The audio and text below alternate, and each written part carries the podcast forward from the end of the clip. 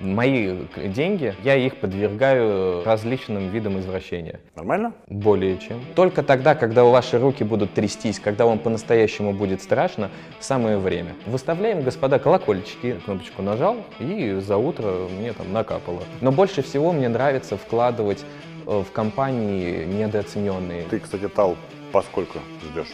Это та самая вкусная цена. Сейчас у тебя сколько в доверительном управлении? Ну, почти под 400. Мне нужно 1 сентября закрыть портфель на 60% годовых, чтобы приобрести здесь недвижимость. Самые лучшие позиции сейчас находиться в кэше. В текущем инфошуме большинство людей не просто уже запуталось, она там здесь линия поддержки, ты же рисовал, тут она была. Он козел говно и вообще редиска. Такого токсичного гаденыша еще поискать надо. Есть люди, которые для того, чтобы содержать плечи, берут еще кредиты. Здесь больше игра в казино в наперске. Принципы Баффета.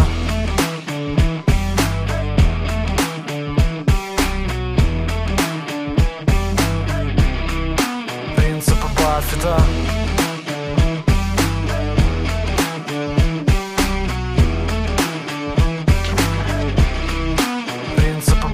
Баффета. Друзья, всем привет! Рад вас приветствовать на новой серии «Принципы Баффета». Сегодня у нас э, в гостях Денис. Многие его знают по пульсу Тиньков как Trade. Сегодня мы с ним обсудим много вещей про стратегию, убытки, доходы, куда стоит э, входить до, до конца этого года, где, естественно, ждать иксы, а куда лучше вообще не суваться. Поговорим про мечты Дениса, который мечтает об одном, ярде рублей, но об этом вы узнаете чуть позже, посмотрев всю интервью. Поэтому, друзья, мы делаем три действия. Ставим лайк, подписываемся на канал, оставляем внизу комментарии, на которые мы с Денисом обязательно ответим. Поехали!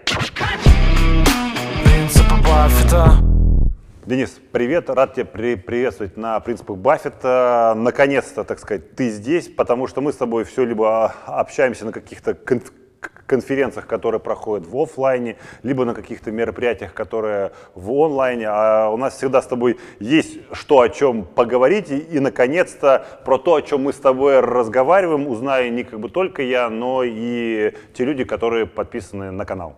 Спасибо огромное, что позвал. Я безумно рад. Ты замечательный человек. Я очень рад, что я познакомился с тобой и получаю огромный опыт. Когда я выступал у тебя на конференции, ты не представляешь, у меня дрожали руки, были холодные. Я так э, сильно переживал, нервничал. Ко мне люди подходили, протягивали алкоголь, чтобы я успокоился и смог выдержать этот удар. Теперь новый удар — это интервью. Отличный опыт выхожу в публичное пространство. Круто. Давай начнем. Круто, да. Давай э, приступим. Слушай, тебя все знают по пульсу Тиньков как э, hard trade, и всем, ну, как, когда люди на кого-то подписаны в пульсе Тиньков, да, всем как бы интересна история, ну, не знаю, там, успеха, либо неудачи. Вот расскажи свою историю становления Дениса как трейдера, в каком году ты начинал, с чего ты начинал, где, кто тебя учил, ну и и так далее. Отлично.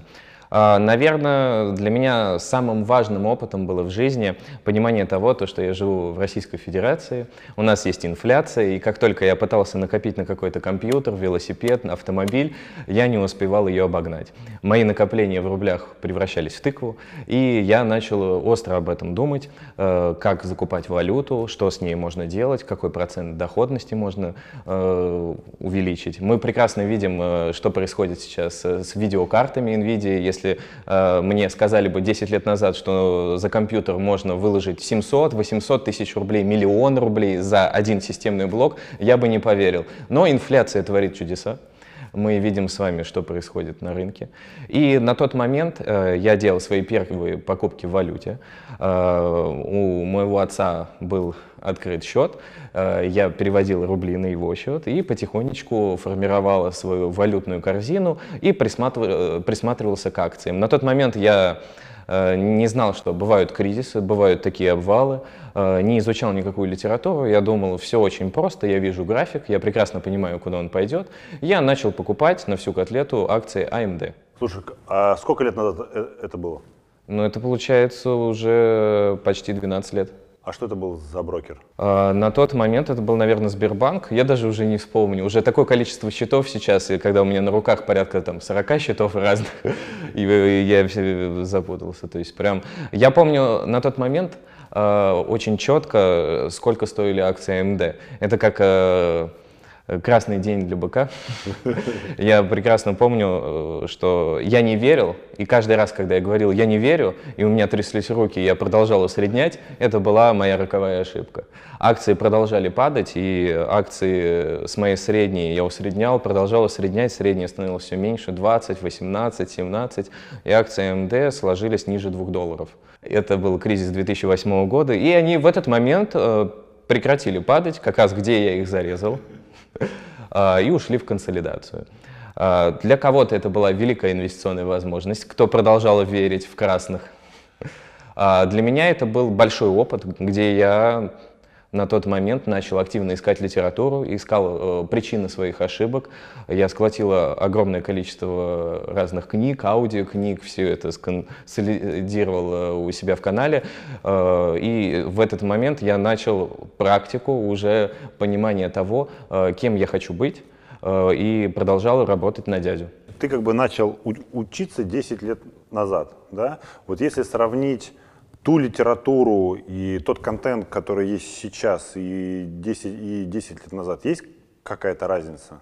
Разница существенная. Если какие-то определенные индикаторы, на которые можно было полагаться ранее, они работали системно и с более высокой конверсией, то сейчас э, появилось слишком больше психологических движений, на которые нужно не просто полагаться, а понимать, что делают розничные инвесторы и как против него играет крупный игрок.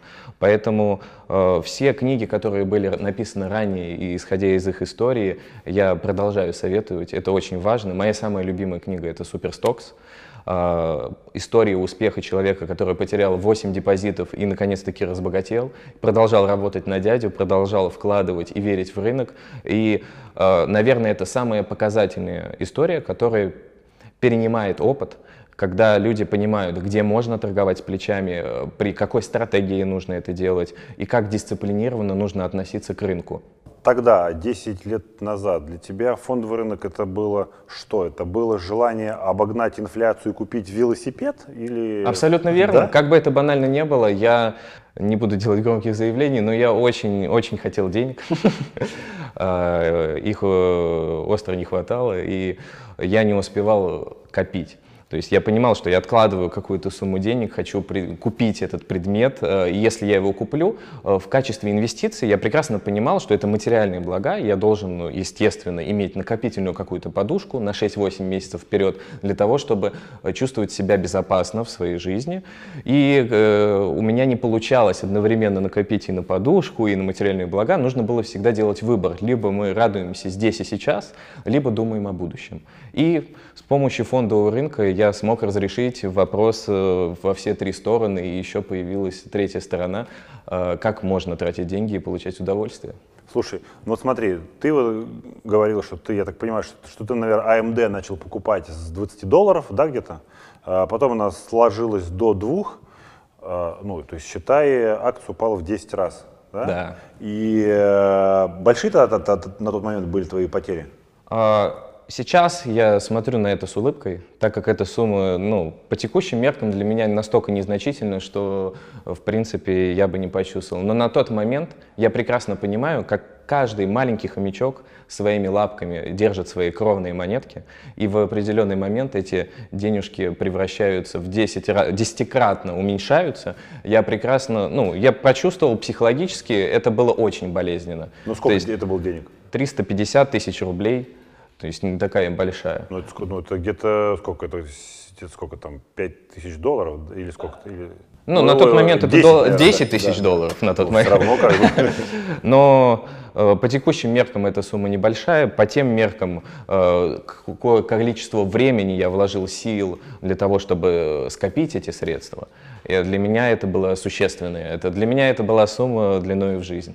Слушай, ну а ты, ты мне скажи, почему, ну то есть вот ты э, решил обогнать инфляцию, да, ты через папин счет начал покупать какие-то акции, ты конкретно влетел, ты конкретно попал, А почему у тебя не пропала мотивация, ну, точнее, то есть у тебя пыл, вот этот, я хочу как бы вот зарабатывать на фоновом рынке, он у тебя не, не пропал, потому что, ну, сумма по тем временам большая, да, и ты бы мог сказать, нахрен как бы туда лезть, блин. Ну, часть, еще часть денег это моего отца были. Вот, тем более.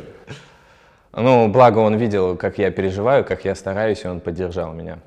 Ну, а, а почему, ну, скажем так, в тот, в тот момент ты себе не сказал, все, на фондовый рынок не лезу, буду заниматься там чем-то другим? Я занимался всю свою жизнь спортом, борьбой, и когда мы сталкиваемся с какими-то трудностями, как спортсменами, э, для нас э, появляется что-то вроде цели, когда мы понимаем, что мы, мы готовы выйти второй раз, упасть на две лопатки, третий, четвертый раз, но свою награду мы рано или поздно заберем.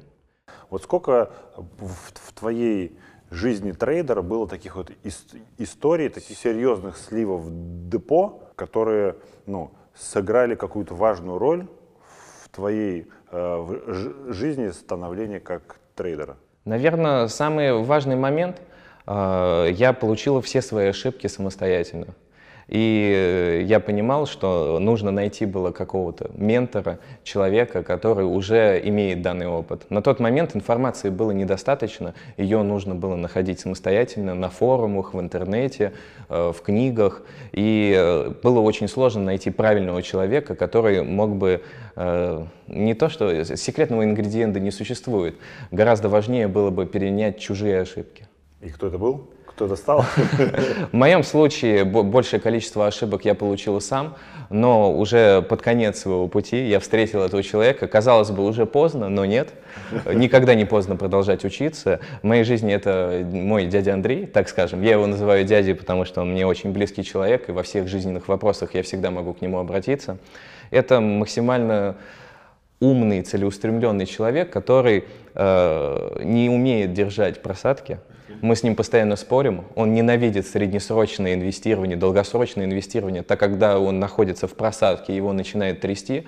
Это человек, который пришел на фондовый рынок и э, сразу же начал торговать внутри дня на дневной сессии и в первый год сделал 1700%. Мне повезло, что я его встретил. Я сейчас с ним очень активно спорю. Э, я мечтаю о том, чтобы научиться торговать внутри дня на основной сессии с максимальными плечами, как немец. Я показывал на конференции эти цифры. Но э, у Андрея есть свое видение, понимание, и мы прекрасно знаем, что психологически, как только мы открываем позу непосильную нашему мозгу, мы обязательно обсираемся. Через сколько лет после того, как ты начал инвестировать в фондовый рынок, ты понял, что пора заканчивать работать, да, я вот хочу, чтобы э, фондовый рынок э, это был как бы мой э, заработок. При этом я могу тебе сказать, ну, мы же, скажем так, ну, общаемся в нашей, скажем так, э, тусовке, да, знаем много пульсян и, и, и не только. И на самом деле, ну, там, многие там топ-блогеры пульса и не, и не только, они где-то работают. То есть для них фонд, фонд, фондовый рынок это как вот некое хобби. А вот в какой момент у тебя наступил тот момент, когда ты понял, что все, нафиг, дядя пока, теперь вот есть э, я и, и как бы только я? В этот момент, наверное, э, это наступил момент в 2014 году, когда происходил кризис, и у меня у меня был и есть мой сосед, дядя Саша.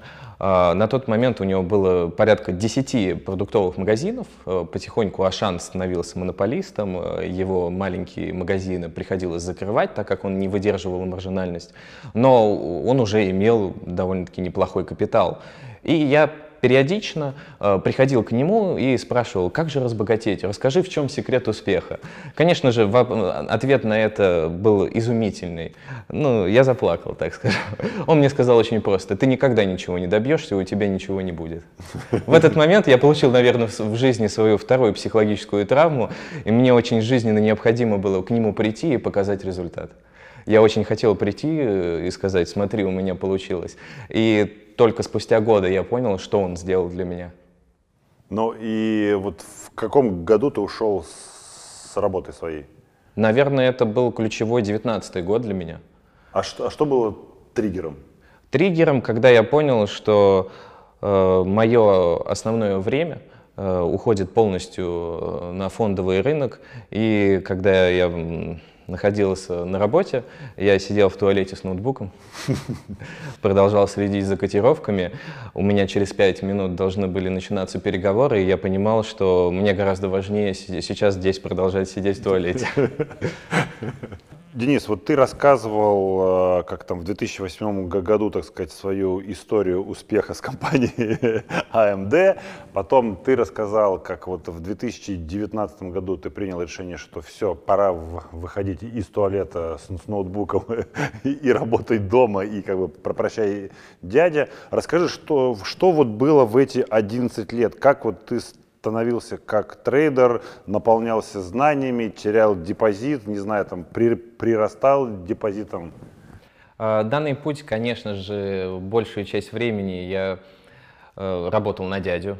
Я работал в Макдональдсе, курьером в турагентстве, в Акадо продавал телевидение, интернет, продавал в Major е автомобили, работал в крупной фирме в Великобритании, занимался продажей корпоративного системы водоснабжения. Довольно-таки интересные краны мы привезли в Россию. Моя самая крупная сделка была в Яндексе. Мы продали, я продал 25 установок. То есть, если вы будете на Красной Розе, увидите там хромированный кран с сенсорным управлением, из которого вы получаете горячую, холодную, газированную воду, а, это моя заслуга, так скажем. Я даже, мы привозили в Россию холодные потолки, отдельная система кондиционирования, строил несколько бизнес-проектов, один э, по сей день существует э, и неплохо себя чувствует. А, в определенный момент, да, действительно, когда я понял то, что на фондовый рынок пришли большие деньги, те деньги, которых никогда не было, именно в 2019 году я почувствовал ту самую возможность, когда я научился дышать вместе с фондовым рынком. Каждый трейдер запоминает это в своем понимании, вне зависимости от своего вида стратегии или э, тем видом дисциплины, которым он владеет, э, тем видом торговли. В определенный момент вы понимаете, что вы чувствуете эти движения. И когда вы их начинаете чувствовать, в этот момент вы фокусируетесь, теряете власть над жизнью и погружаетесь полностью в графики в этот момент вы понимаете, что вам уже не нужны книги, вам не нужны учителя, вы стали самостоятельной единицей. Если до 2019 года я понимал, что здесь я здесь посоветуюсь, здесь обсужу, то сейчас я прекрасно понимаю, э, что большое количество мнений вокруг не влияет на принятие решения купить или продать акцию. В этот момент я почувствовал, что я стал самостоятельным человеком и готов к этой жизни и к новому раунду. Возвращаясь э, назад, вот там 10 лет назад, когда ты, значит, э, и свой, и папин капитал от, отправил... Благо в, не весь папин капитал. Это, это... В долгосрочное плавание. Вот. После этого что? Ты сказал, окей, значит, я буду из, из, изучать, я не торгую, я изучаю, либо я торгую и изучаю. В этот момент я не инвестировал и не торговал, я изучал. Исключительно изучал. А, на тот момент я уже продавал автомобили и возвращал долги отцу.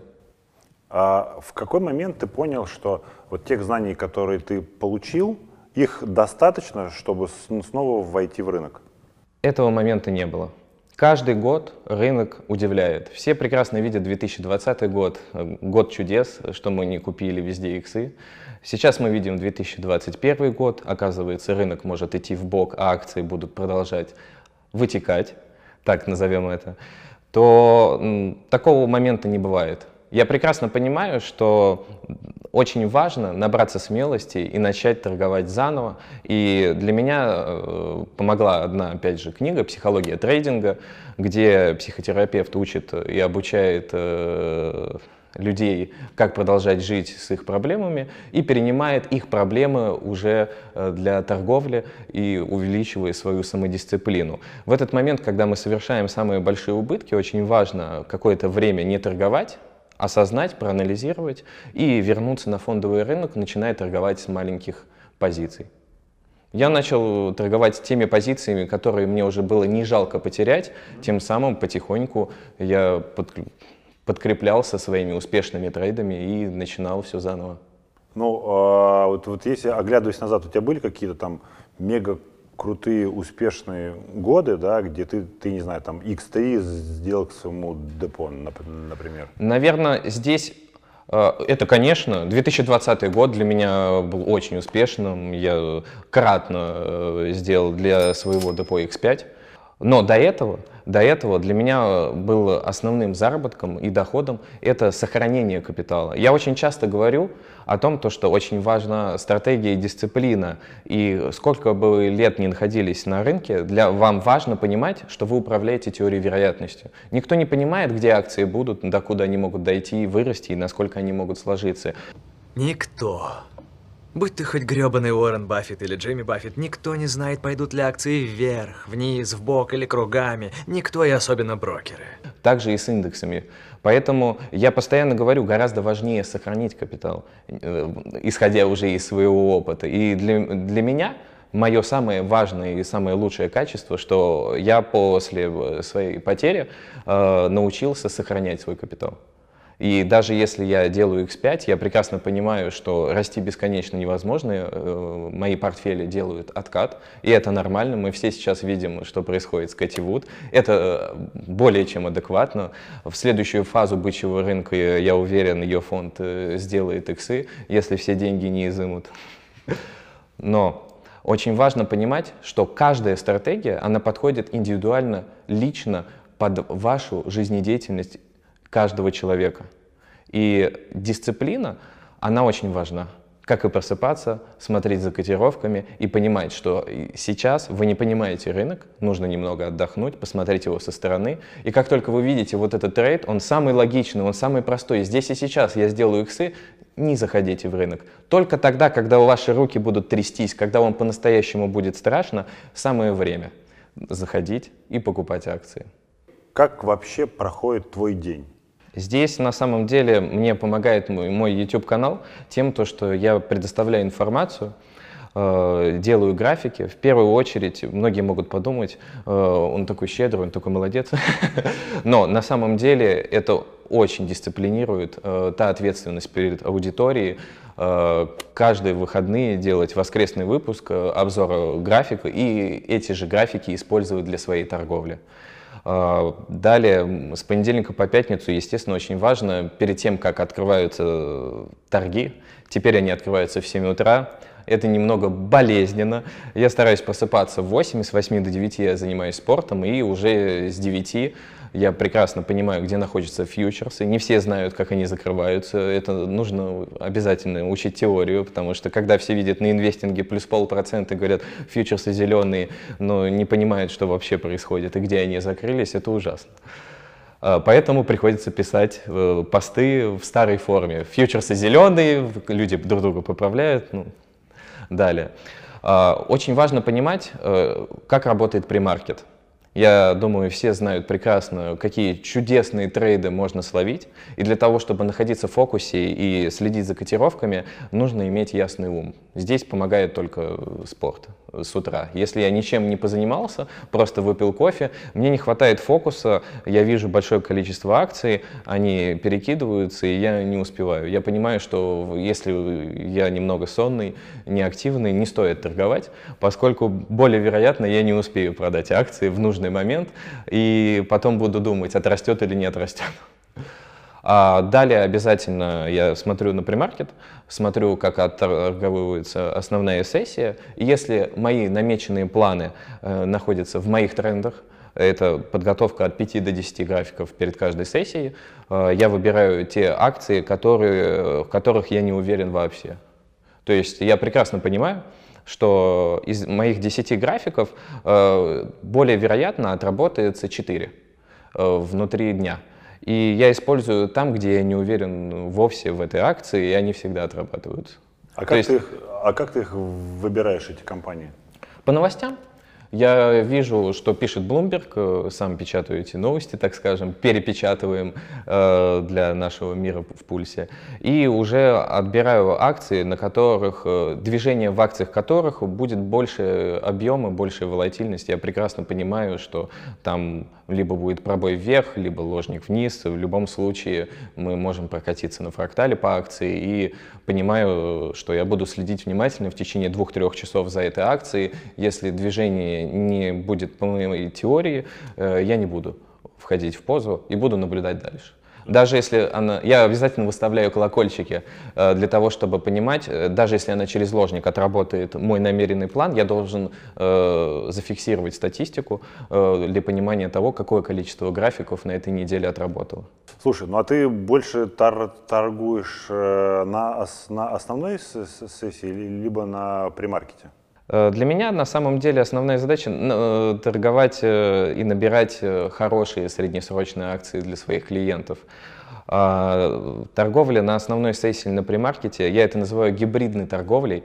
У меня был очень крутой trade, в прошлом году в сентябре по Тесле. Все видели разгон акций на Санкт-Петербургской бирже до 550 долларов. Я прекрасно понимал, как работает Санкт-Петербургский premarket э, и что будет на основной сессии в продолжение.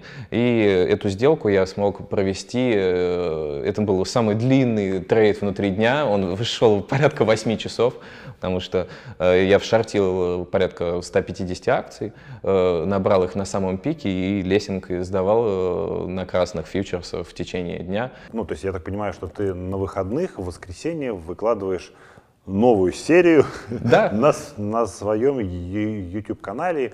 Э, у тебя там есть определенное количество подписчиков, которые за этим всем смотрят и следят. Какая твоя мотивация? Да, ну то есть смотри, ты тратишь на это дофига времени, да, э, ты переплатишь гору информации, ты сидишь, э, рисуешь все эти, все как бы эти графики, и ты потом это берешь, вы, выкладываешь на как бы своем YouTube-канале, по факту за спасибо в лучшем случае, в худшем случае за какой-нибудь там хейтом, да какую-то херню там э, разместил и так далее. Ну вот, что, что как бы тебя мотивирует, да, каждый, каждую неделю выкла, вы, выкладывать такие э, ролики, при этом, ну, то есть, если, например, посмотреть на э, других трейдеров, которые там ведут свои YouTube каналы, ну, подобным образом, как э, у тебя, у, как бы у них, как бы у всех, помимо там своих телеграм-каналов открытых, есть какие-то платные каналы, у тебя своих платных каналов нету, вот, ну, то есть, а в чем бизнес-то? Ну, то есть, в чем такая, ну, благо, ну, по факту, благотворительность? Причем, ну, как бы скажем, очень как бы классная, ну, вот. Очень хороший вопрос, я на него очень долгое время не мог ответить. А, так вышло, что, во-первых, я очень длительное время наблюдаю за большим количеством людей и в пульсе. Пульс для меня стал довольно-таки своим маленьким миром. Мне очень интересно наблюдать историю успеха, историю поражения. Перенимаю данный опыт. А, и до поры до времени меня действительно в чате спрашивают, а зачем ты это делаешь? Мог бы ты рассказать, какая твоя цель? А, мы давно просим тебя открыть платный канал, было бы очень круто. Я говорю, ребят, я же все делаю бесплатно, зачем вам платный канал? Come on. И в этот момент я никак не мог ответить себе на этот вопрос. Я видел, а, как люди по моим графикам зарабатывали по 30-40 тысяч долларов и не кидали мне никаких донатов. При этом я прекрасно понимал, я видел, человек мне написал, спасибо большое, большое, я заработал такое-то количество денег, я перехожу, вижу, там, как бы у него большой жирный портфель, намного больше, там, чем мой публичный портфель. И я видел очень интересные такие маленькие детали, когда маленький хомячок, имея в своем капитале 100 тысяч рублей, торгуя э, вместе по моим графикам или повторяя мои сделки, он зарабатывал небольшую сумму денег, э, там 200-300 долларов, и он переводит мне 1000 рублей в качестве доната. Э, в этот момент я получил какое-то невероятное количество энергии и понимание того, как я могу быть полезен сообществу. Так как я нахожусь в своей такой ламповой гильдии трейдеров, э, и мы каждый полезен по-своему, обрабатываем большое количество американской аналитики, где обсираются уже американцы, тем более обсираются наши российские инвесторы. Я с радостью предоставляю эту информацию, уже исходя из своих графиков э, по движению S&P и акций для всех публично, бесплатно, э, и пытаясь защитить их маленькие капиталы. Для меня каждый маленький хомячок — это своего рода э, как маленькие кошелечки, маленькие друзья, люди, и я прекрасно помню, когда у меня был маленький кошелек, какую психологическую травму, как мне было тяжело испытать эти потери, и мне очень хочется давать ту и самую информацию, с помощью которой люди сохранят свои деньги. И когда мне написала моя подписчица, написала и рассказала свою очень интересную историю, все знают в пульсе Крикра Capital, э, довольно-таки токсичный, насколько я знаю, его зовут Владимир, э, мне доктор о нем очень кратко описывал о нем информацию, он очень неплохо поливает всех с ведра дерьмом и рассказывает о том, то, что... Я в том числе. А, до меня еще не добрался, я слишком маленький хомячок.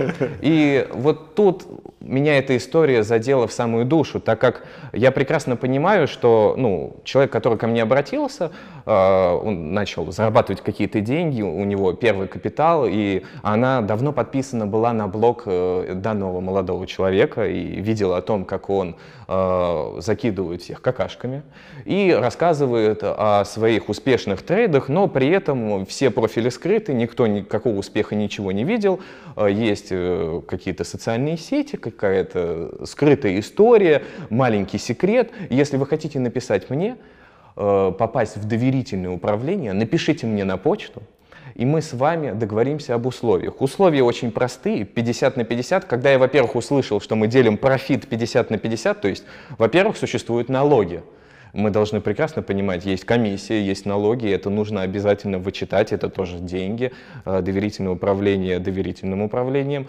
мозги мозгами, а риски за клиентом. И здесь, в этой парадигме, все должны участвовать. Было очень забавная переписка, я опубликовал данный пост, э, когда он просто написал э, маленькому хомячку, бери на всю котлету тал, когда на тот момент он стоил 20 долларов. И прям переписка, скриншоты, все есть. И я наблюдал за этой историей, благо человек оказался довольно-таки разумным, хомячок оказался умным, и он начал изучать компанию, не бросился быстро покупать, он использует информацию, он получил сигнал о покупке, но э, так как это его деньги, естественно, для Крика Capital э, большое количество чужих денег разместить в разные акции, где-то выстрелит 50 на 50 неплохо, не выстрелило, надо ждать отрастет.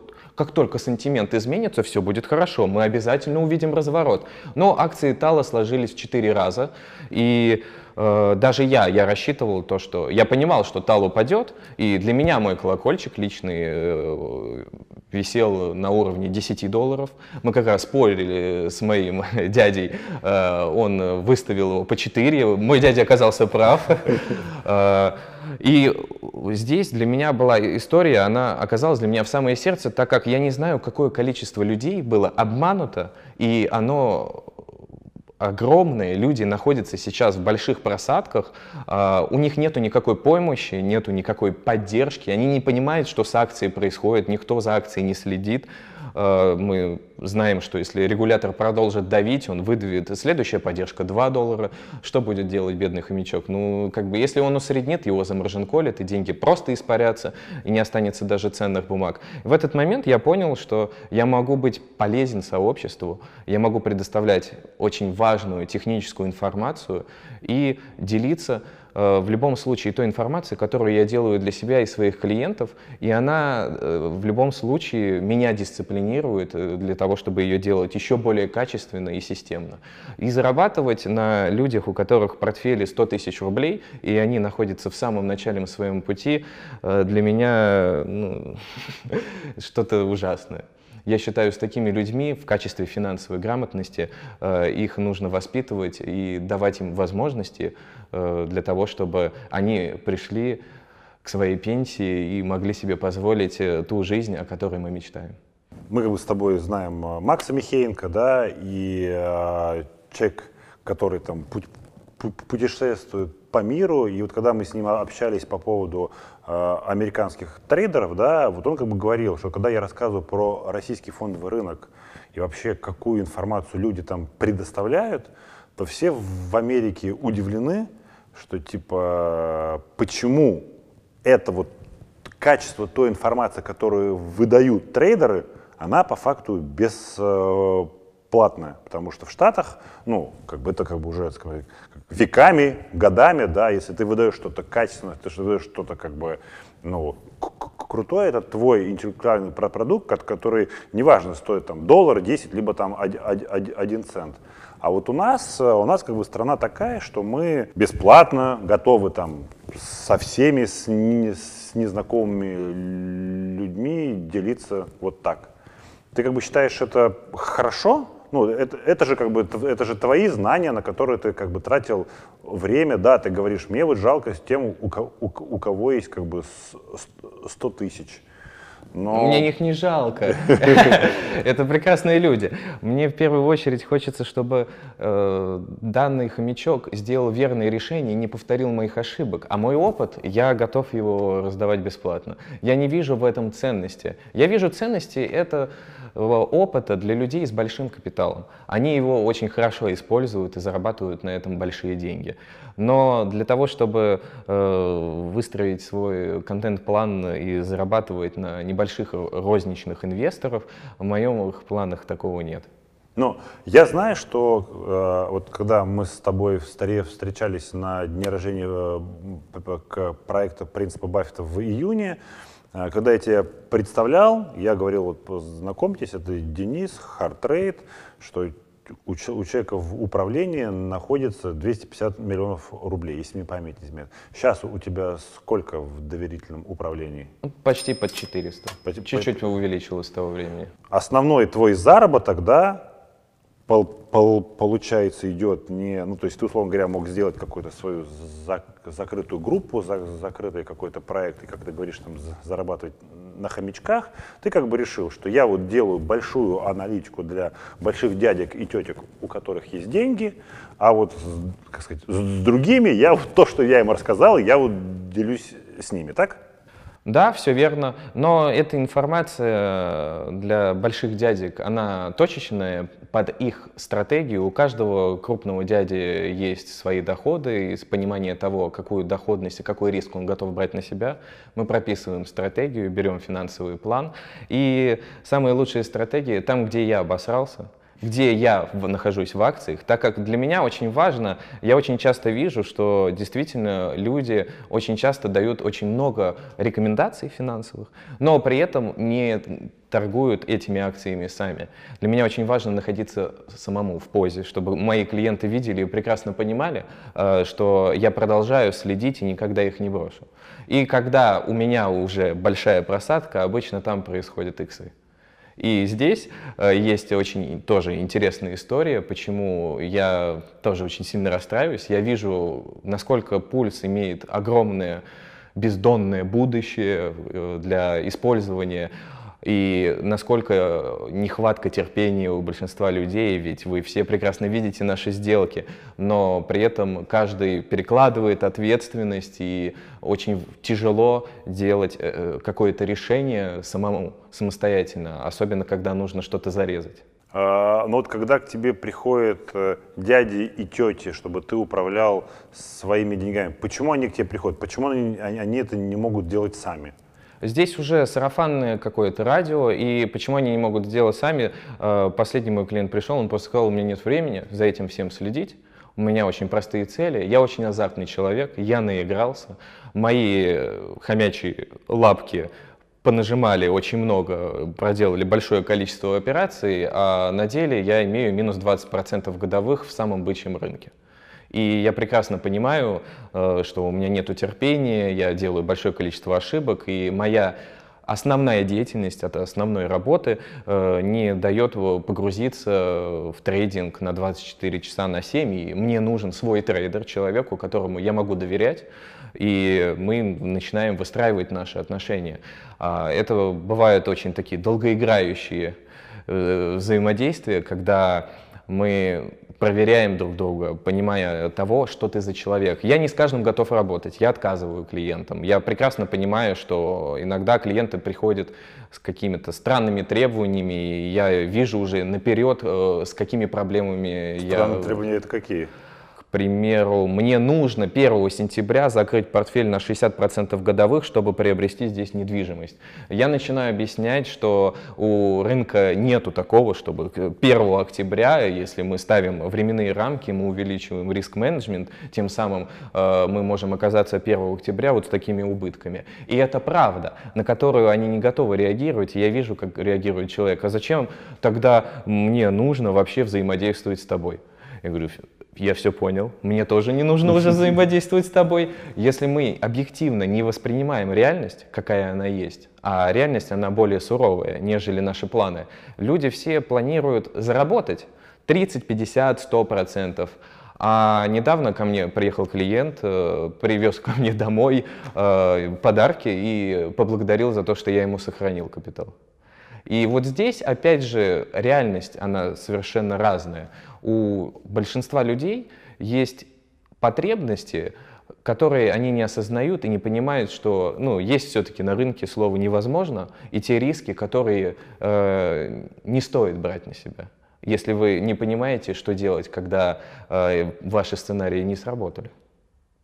Слушай, ну вот э, как, как, как вообще происходит вот у тебя доверительное управление? То есть там у человека есть 100 миллионов, он с тобой поговорил, вы как бы друг другу понравились, друг друга устроили. Он тебе говорит, Денис, вот тебе чемодан, вот тебе налик, ты там куда-то заводи, там, и вот мы там с тобой там через год встретимся. Или ты просто говоришь так, вот смотри, сегодня покупаешь Apple, Amazon, завтра Модерну и, и там что-то еще. Взаимодействие бывает разное. У меня, как и лежат там несколько айпадов дома, и я просто сам провожу все операции.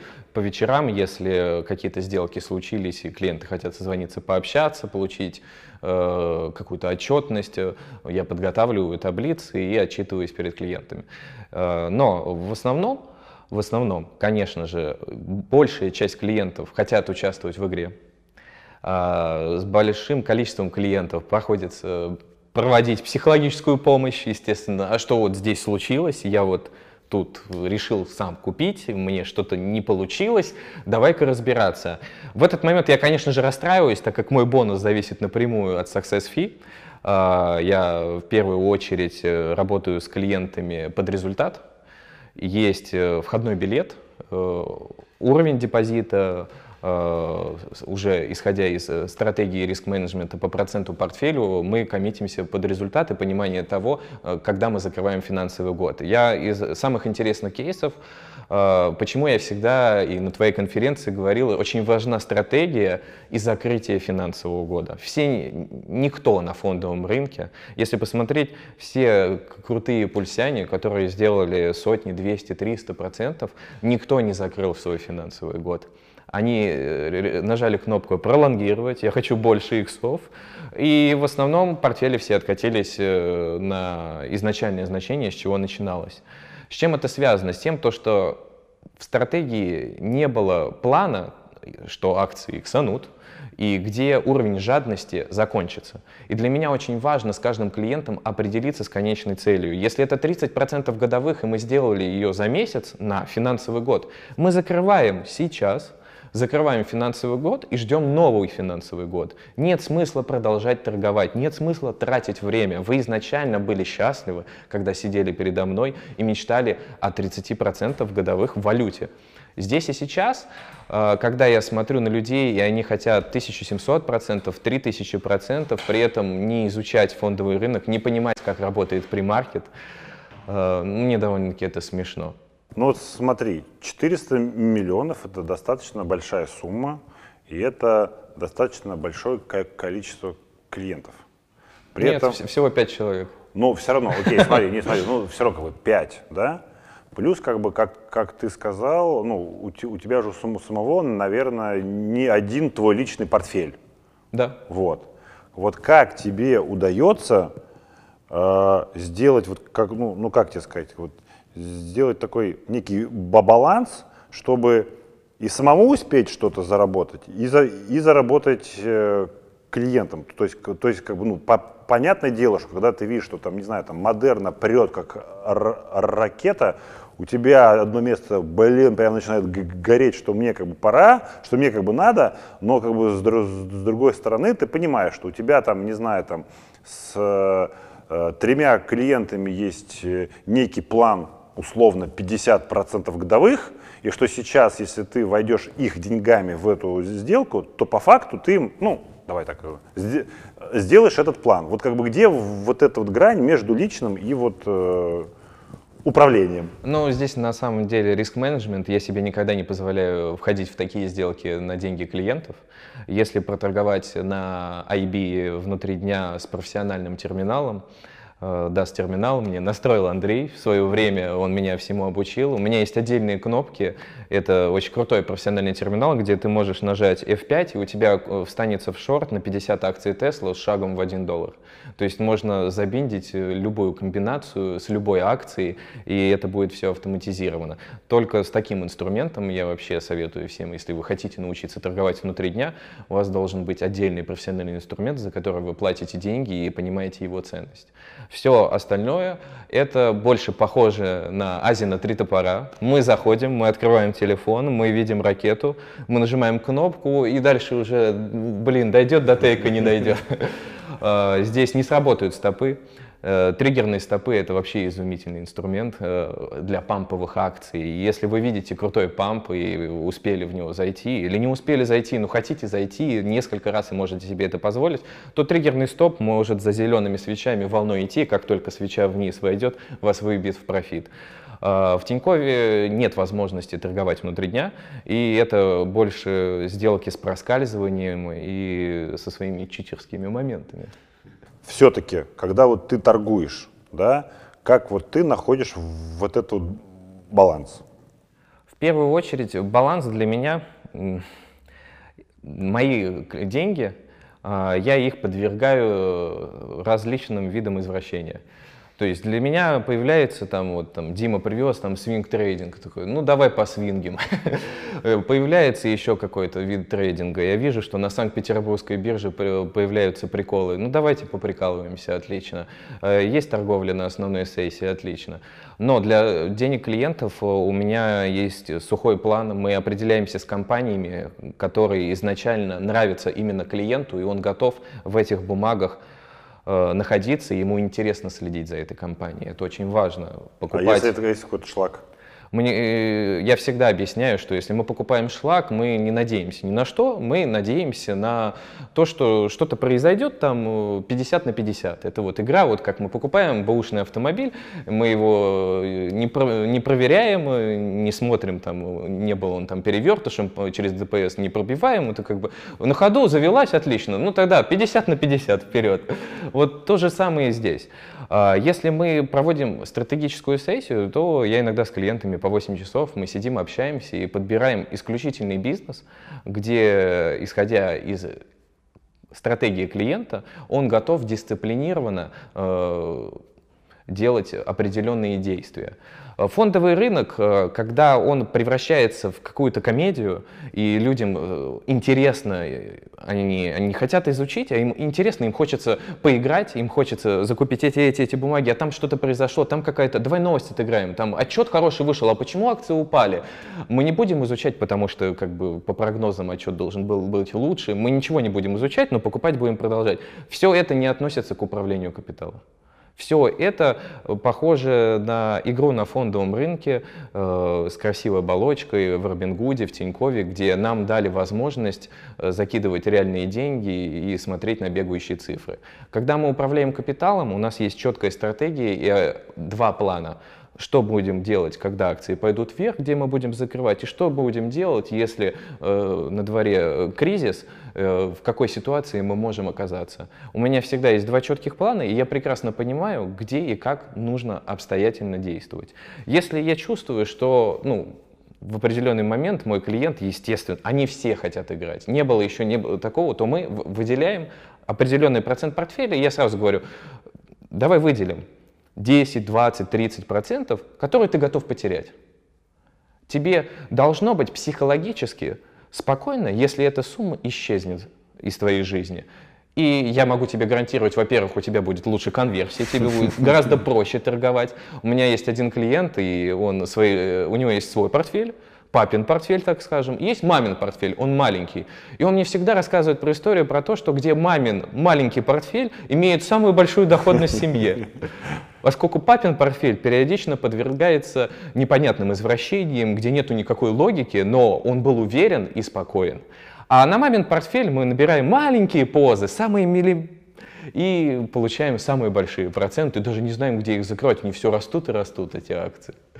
Поэтому здесь э, для меня самое важное, что есть, это в моих книгах. Стратегия и дисциплина — это работа, где вы должны понимать, что вы делаете. И определенные действия вас приведут обязательно э, к утроению депозита, э, может ну, и в 10 раз его вырасти. Э, можно взять самый большой высокий риск и даже торговать спокойно с плечами, если вы понимаете, как нужно их набирать и где их нужно покупать.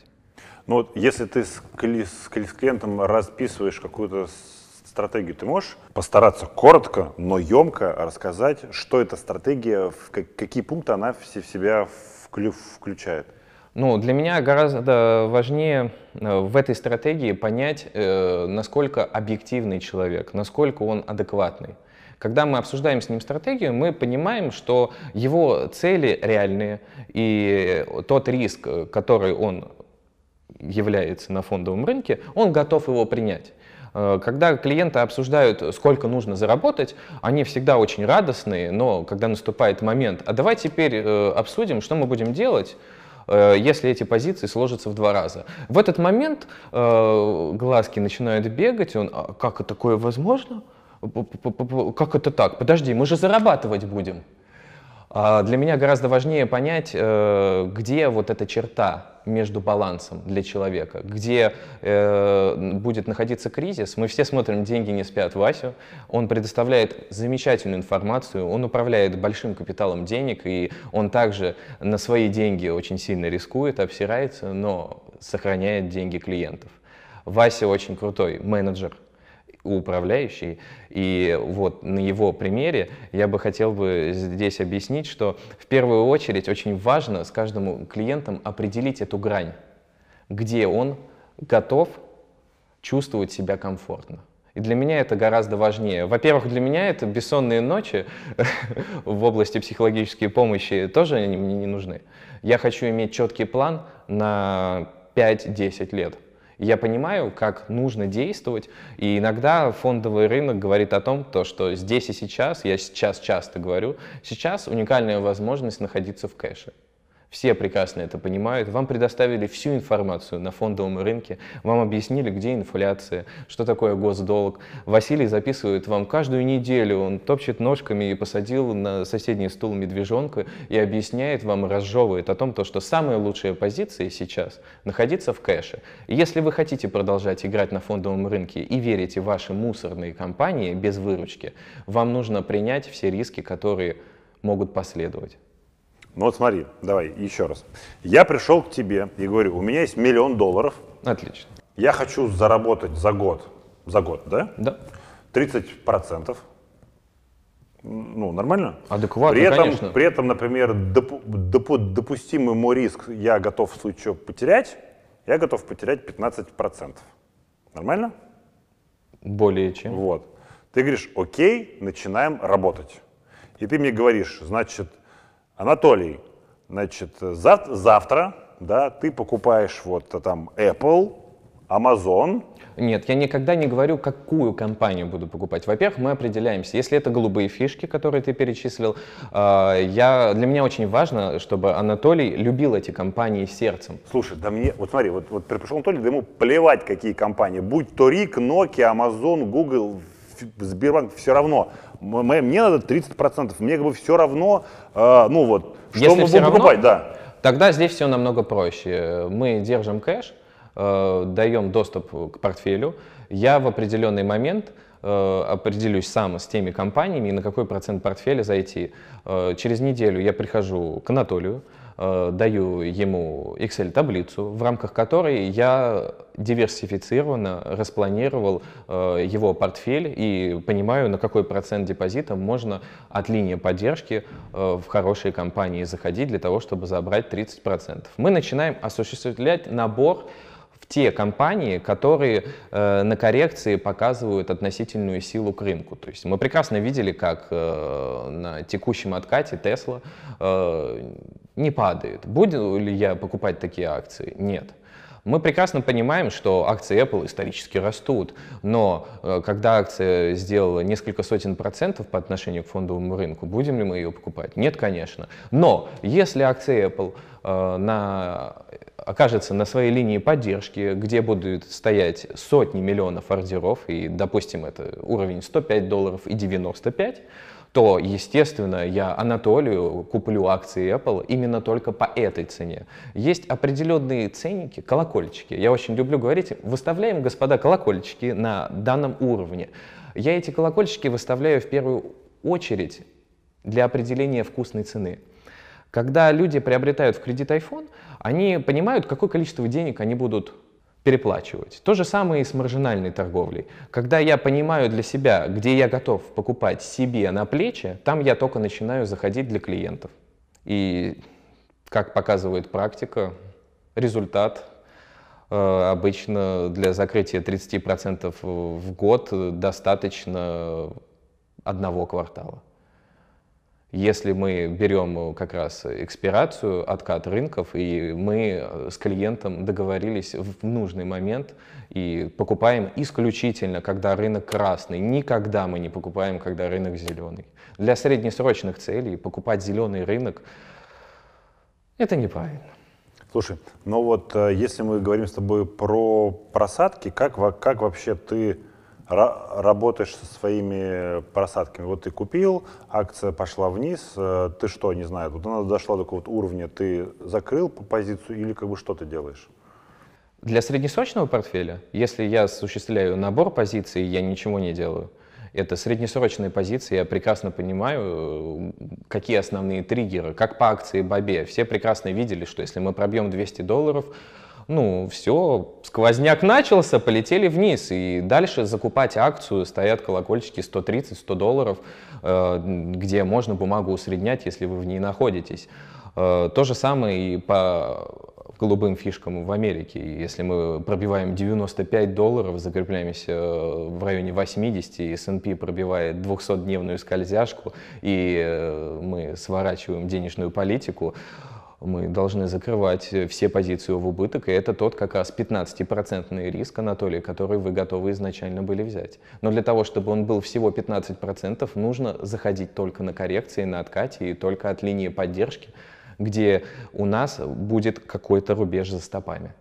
Слушай, а у тебя есть какие-то любимые акции, да, то есть вот, э, не, не знаю, например, ты торгуешь, то есть смотри, вот ты торгуешь месяц, вот своими личными деньгами, ты э, деньги, ну не знаю, на жизнь, либо как вот на uh-huh. что-то, ты э, или куда-то там вот те лишние деньги, которые ты заработал, ты их куда-то выводишь? Лишние деньги. Лишние как это звучит замечательно.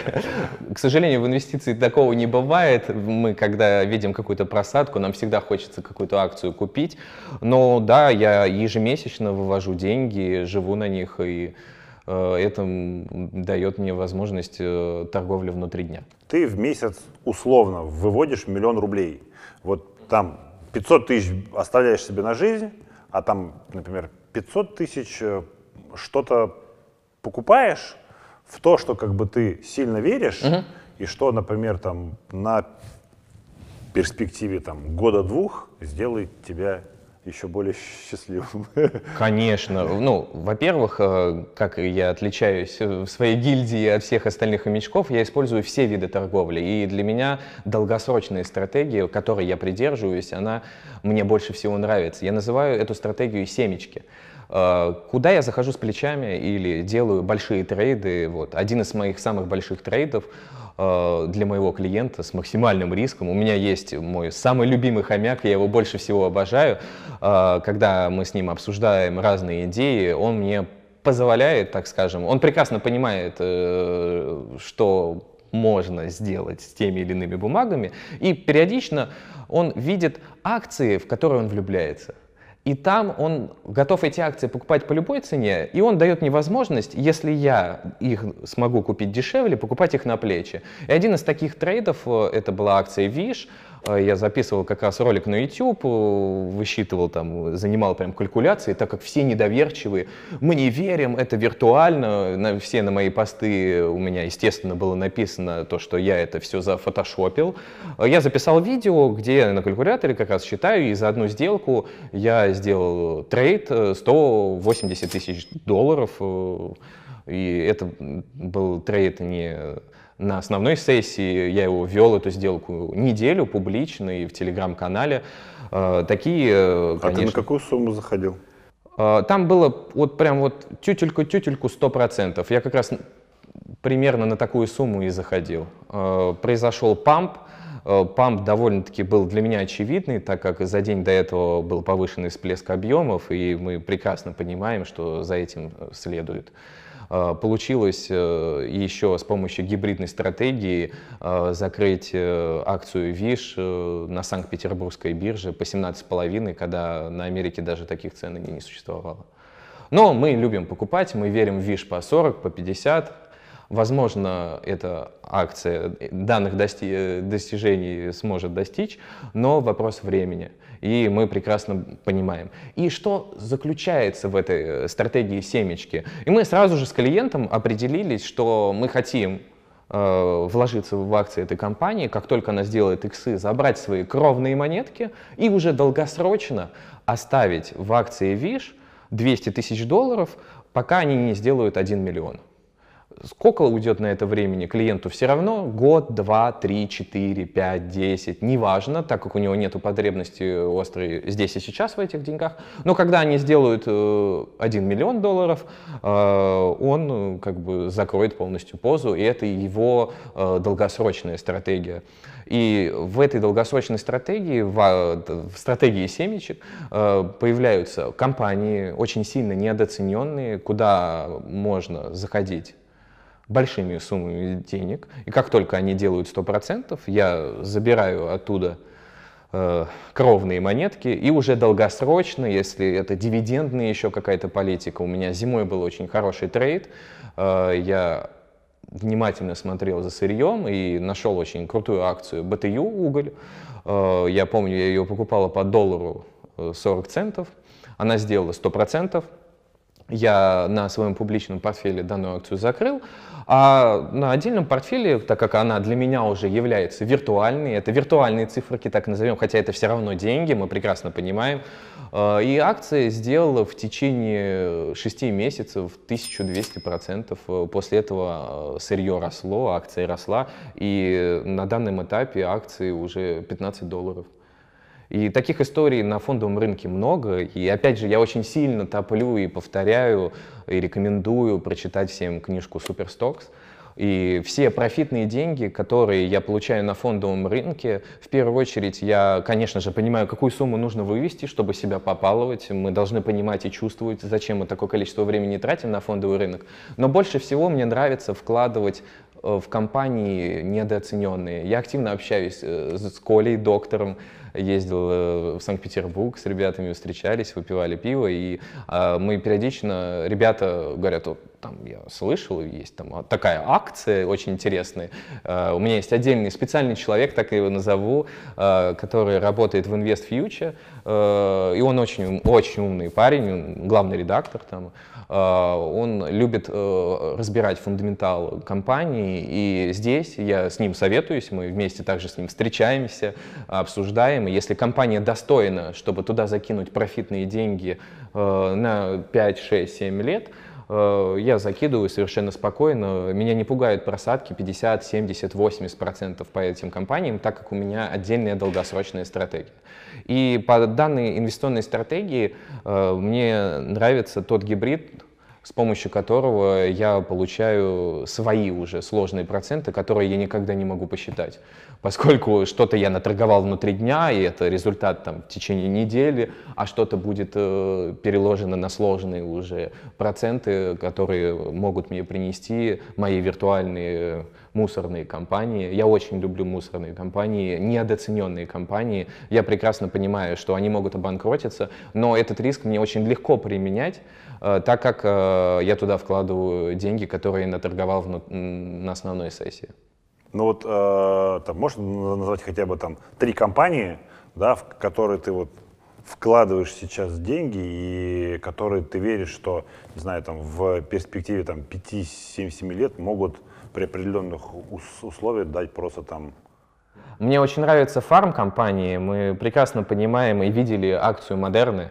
И мне это, это один из моих, э, наверное, болезненных моментов, конечно же, потому что я записывал видео на YouTube, когда акции стоили 150 долларов, и я рисовал ее на 300, то, что она сделает 500, я даже не понимал. Но в первую очередь, э, какие факторы я описывал, э, после чего могут эту акцию по пиру так сильно в небо запустить. Конечно же, в первую очередь это вакцины и понимание того, что все в курсе об этом.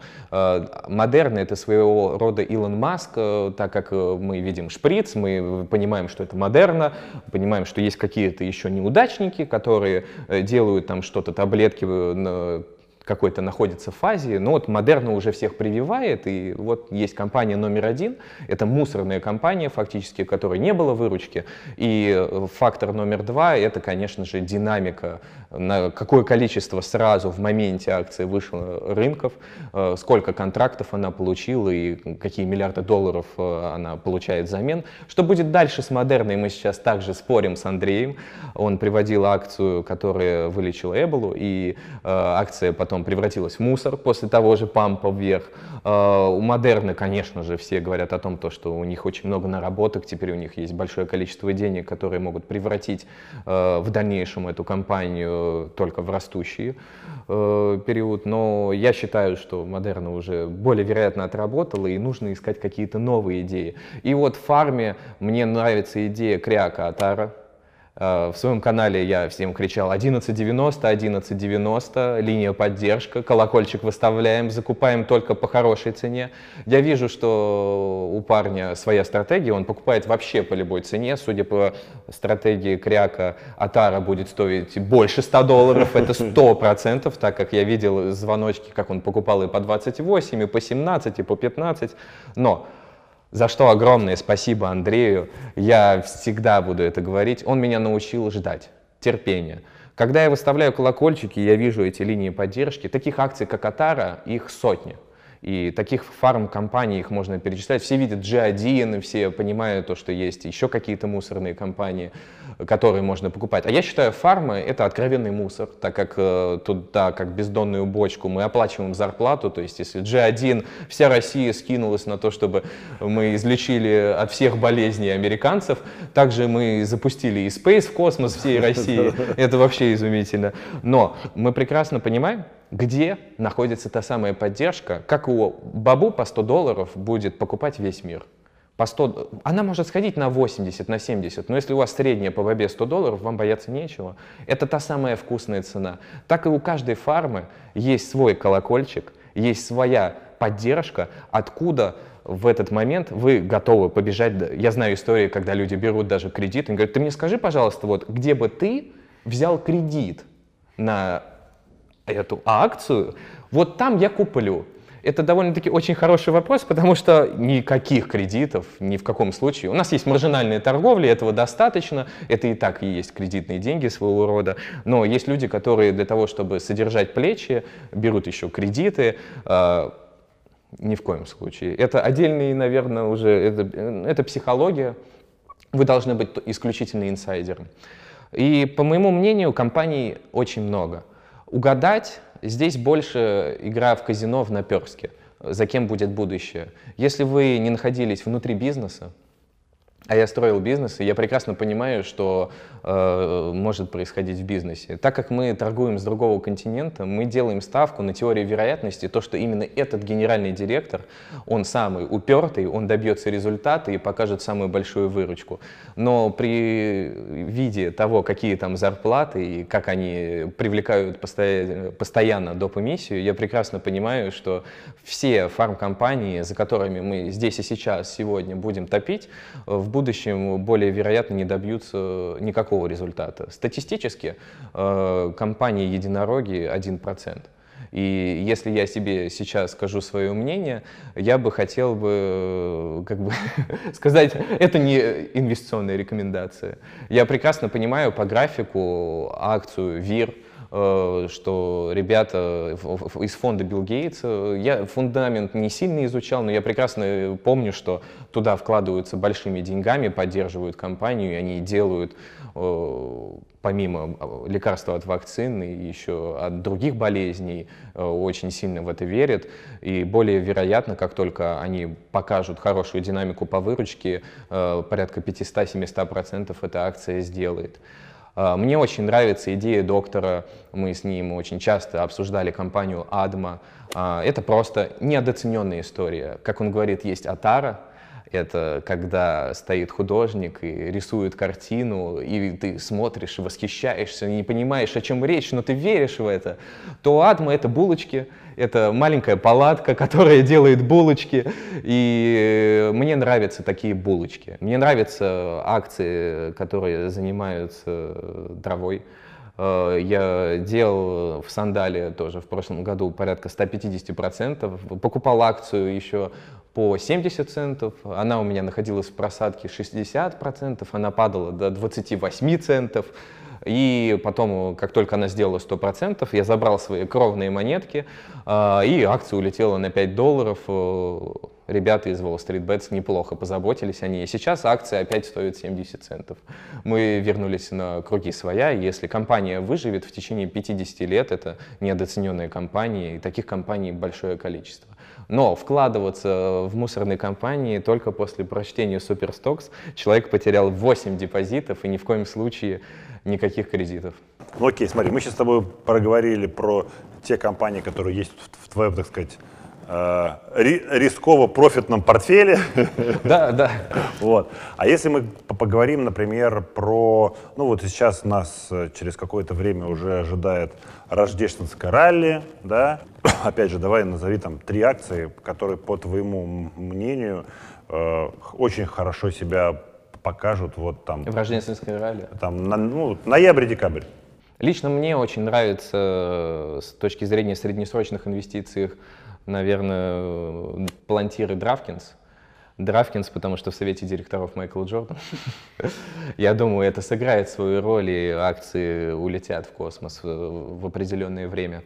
Сейчас они привлекают постоянно, постоянно доп. эмиссии, но в какой-то момент эта денежная масса станет лишней. А в новогоднее ралли я особенно сильно на данном этапе не верю. И я бы хотел бы увидеть S&P по 400 в ближайшее время. А оттуда я готов тебе сказать, какая акция по графику сможет сходить. Не, ну смотри, 400... Э, осталось чуть-чуть. Да, осталось чуть-чуть, но это осталось чуть-чуть, может быть, как за один день, да, так знаешь, постепенно, постепенно, неделя, две, Да, три. будем капать капельками, вот. да. Ну, естественно, интернет-компании, Amazon, наш всеми любимый, все любят и покупать его на плечи, и я тоже обожаю торговать этой акцией. Все ждут сплита, если верите в сплит, в новогоднее ралли, Amazon, это просто замечательная бумага, в ней не жалко застрять на несколько лет.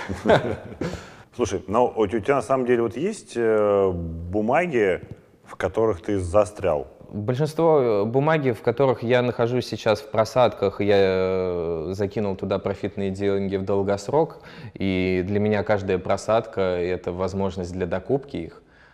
Я не могу назвать, чтобы я застрял. Мне интересно, чем закончится, закончится история с Вишем, так как э, я уже делал на нем 100%, и э, сейчас э, я еще полтора месяца назад понимал, что акции будет стоить 5 долларов, и они пришли к этому значению, и я докупил эти акции. Э, мне очень нравится эта компания. Не знаю почему, я делал обзор на нее, писал огромную статью. Я вижу большие риски в том, что они тратят большое количество денег на маркетинг, но если эти ребята покажут динамику по выручке, э, они пробьют 30 долларов и начнется восходящий тренд по этой бумаге, э, я буду ей торговать плечами. И здесь я хотел бы, кстати, поделиться опытом. Я очень часто наблюдаю за пульсом, и самое неверное э, при торговле плечами, а мы любим смотреть, как люди торгуют плечами, эти острые ощущения, как хомячок умрет, не умрет. И вот в этот момент вы делаете самую великую ошибку, вы всегда усредняете на плечи, но еще ни один хомяк за всю историю того времени, когда я смотрел, как люди торгуют плечами, не открывал плечи в зеленой зоне. Ведь единственное правильное правило, с помощью которого вы можете по-настоящему заработать и не умереть, и сохранить капитал, это открывать плечи, когда акция пошла в вашу сторону. Но никто этого не делает, поскольку у нас есть история про то, что акция больше никогда не будет так дешево стоить, но она всегда пробивает и ниже, и ниже уходит, и только поэтому происходят маржин-колы. Слушай, ну на самом деле, э, я вот тебе скажу, я сам сижу в Више, у меня, видишь, средний 14, я, видишь, держу. Я также, как и твой клиент, верю в ВИШ на самом деле. И вот если вспомнить их э, последний отчет, который был, по-моему, у них в августе, если мне память не изменяет, да, да, где, как, где, где как бы как раз вот на нем они очень хорошо пошли вниз. И как раз тогда ген э, директор сказал, что да, у нас потенциал роста огромный, но у нас хреново с логистикой. И поэтому вот пока мы эту проблему не решим, какого-то чуда э, ну, не как бы стоит ждать, поэтому вот ну, для меня, видишь, я вот жду отчета, который будет в, в, в конце октября, ну и посмотрим, чем как бы это, потому что я считаю, что, то есть я вот жду этот отчет, потому что если и на этом отчете мы пойдем вниз, то я как бы выхожу из позиции, потому что я понимаю, что ну, дальше уже, уже, скажем так, мой как бы риск, он уже... Превышен, да, понимаю. Да, да. Вот здесь очень интересный момент. Я в своих графиках э, никогда не делаю акцент на отчеты. Отчеты для меня это бонусная составляющая. Это когда я верю в компанию, верю в идею, и в будущем я наблюдаю за этой компанией, и я собираюсь увидеть динамику по выручке, что мне принесет большое количество иксов. В данном случае по Вишу, если внимательно присмотреться по графику, я вижу все эти волны падения, и они будут продолжаться, естественно, пока мы видим негативный фон, негативные отчеты. Но сейчас, в моем случае, торговать вишем для меня очень просто. Я вижу все эти поддержки еще два месяца назад. Я также говорил, ставим колокольчик на 5, когда акция стоила 8. И э, исходя из тех паттернов, по которым двигается ВИШ, э, в любом случае его могут запампить. Э, ставить акцент на это не стоит. Э, памп — это бонус. Э, как, как мне постоянно говорит Андрей, если ты торгуешь системно и постоянно, и ты словил ракету, это скорее маленький бонус, нежели ты должен искать эти ракеты. Никогда не ищи ракеты. Ты должен понимать, что закладано в твою систему координат, в твоей ежедневной торговле. И ВИШ, и та система риска, на которую я лично даже готов пойти, я прекрасно понимаю, что компания не умрет. Более вероятно, если она будет умирать, ее купит Amazon, э, какая-то оценочная стоимость будет, и, и вряд ли ее будут продавать по номиналу, э, тем более цена IPO 30 долларов, большое количество судебных исков, инвесторы уже сидят э, в сумасшедшей просадке, и если они соблюдали стратегию, то их общий портфель не просел бы на большое количество Поэтому ВИШ — это очень сильная, недооцененная история, и на данном этапе это возможность, которую вы можете оценить, подбросив монетку. То есть э, нету чуда, э, нет возможности гадания. В любой момент могут появиться повышенные объемы, акция вернется в восходящий тренд или будет поджиматься э, к своей линии сопротивления и потом подвезут новости. Но в какой момент это произойдет, если вы трейдер, находитесь перед компьютером 24 на 7 и этот тикер близок вам, вы сможете словить это движение. Но в среднесрочной инвестиции это монетка. На данном этапе э, разворота вообще не видно. Виш переводится желание. На данном этапе э, желание не будет исполнено. Слушай, но вот эм, мы с тобой проговорили про ВИШ, э, там уп уп упомянули ТАЛ. Ты, кстати, ТАЛ поскольку ждешь? ТАЛ очень интересная история. А, мне очень понравилось интервью Васи э, с инвестором из JP Morgan, и где она сказала, если вот она торговала ЮКОСом, мы знаем, что, чем закончился ЮКОС, и когда вы говорите, не, это невозможно, это не произойдет, не могут, ну как они закроют, они же не могут ударить по собственному образованию. Да, именно в этот момент э, это происходит. И Тал мне нравится эта идея, я прекрасно понимаю, я видел Сбербанк в 2008 году, я прекрасно понимаю, что акции потом только росли, люди смотрели на Mobile, и акцию делиснули, она стоила 25 долларов, сейчас она платит замечательные дивиденды, сделала 100%. И что будет с Талом? Закроют ли акцию Тал? Нет, ну, как бы вряд ли прям произойдет хлопок. Максимум, что может произойти, вам придется перевести бумаги на IB, и Тиньков не сможет их видеть. Это возможно, да, это возможно. А, более вероятно, верю ли я в эту компанию, я рассматриваю эту историю на 5-10 лет. И э, заходить в акции, которые стоили 90 долларов и продолжают иметь выручку и не иметь никаких конкурентов, Э, заходить, вот у меня звоночек стоит 2 доллара и 4 доллара. По 4 доллара звоночек уже прозвенел. Среднее по талу, я держу небольшое количество бумаг в своем портфеле, э, у меня сейчас 9 долларов по этой бумаге, э, просадка более 50%. И э, мне часто спрашивают, покупать тал сейчас же, ведь у тебя просадка 50%. Я говорю, возможно, это хорошая возможность, но я бы не торопился вот данной бумагой очень хорошо можно было бы отторговать на развороте. Лучше ждать. Когда вы не понимаете, что может произойти в ближайшее будущее, и вы не долгосрочный инвестор, к таким бумагам таком нисходящем тренде лучше не прикасаться. А, для меня акция ТАЛ это как э, мусорная компания, я тоже туда закинул профитные деньги, я рассмотрел для своей инвестиционной стратегии как возможность. Возможно, в акцию ТАЛ не стоит верить, и это не великая инвестиционная возможность. Для каждого это своего вида вид извращения какой-то, вот торговать китайскими акциями, которые из 90 долларов упали на 4. Но я вижу ТАУ в ближайшее время по 20 долларов. Я закидываю сюда профитные деньги, и один из моих клиентов, э, это очень интересная история, э, мы, я расскажу, что такое стратегия как раз сейчас, и как можно э, обосраться с клиентом. Самая прекрасная история.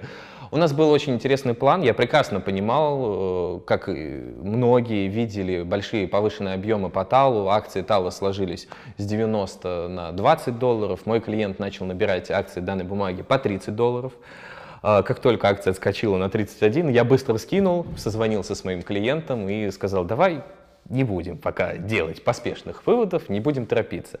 Далее акции сложились на 20 долларов, мой клиент опять закупил, я их скинул по 24, говорит, пожалуйста, давай не будем торопиться. У меня есть один клиент, он очень азартный и очень любит э, и верит в какие-то бумаги. Особенно он находится в таком профессиональном сообществе с людьми очень большими деньгами. И они между собой как-то соревнуются, у кого какая средняя, кто сколько сделал. И они рассматривают как фондовый рынок возможность действительно играть и получить максимально острое ощущение, когда человек в жизни уже много чего попробовал, э, он ищет э, отдельные эмоции, так скажем. А, и когда все в рынке видели повышенные объемы, прекрасно понимали и рисовали свои изумительные графики ТАЛ по 50, а, напомним, как маленького хомячка через почту хотели э, воспользоваться э, его капиталом, потому что мало кто вообще готов покупать э, китайские компании, которые находятся под давлением регулятора, это повышенный риск. И в этот момент мы проговорили с моим клиентом, такую возможность. Я провел почти трехчасовую беседу. Это была небольшая даже психологическая терапия. Но данный клиент, он дарит мне тоже большое количество приятных эмоций, и мы получаем удовольствие от того, что мы рассуждаем о фондовом рынке.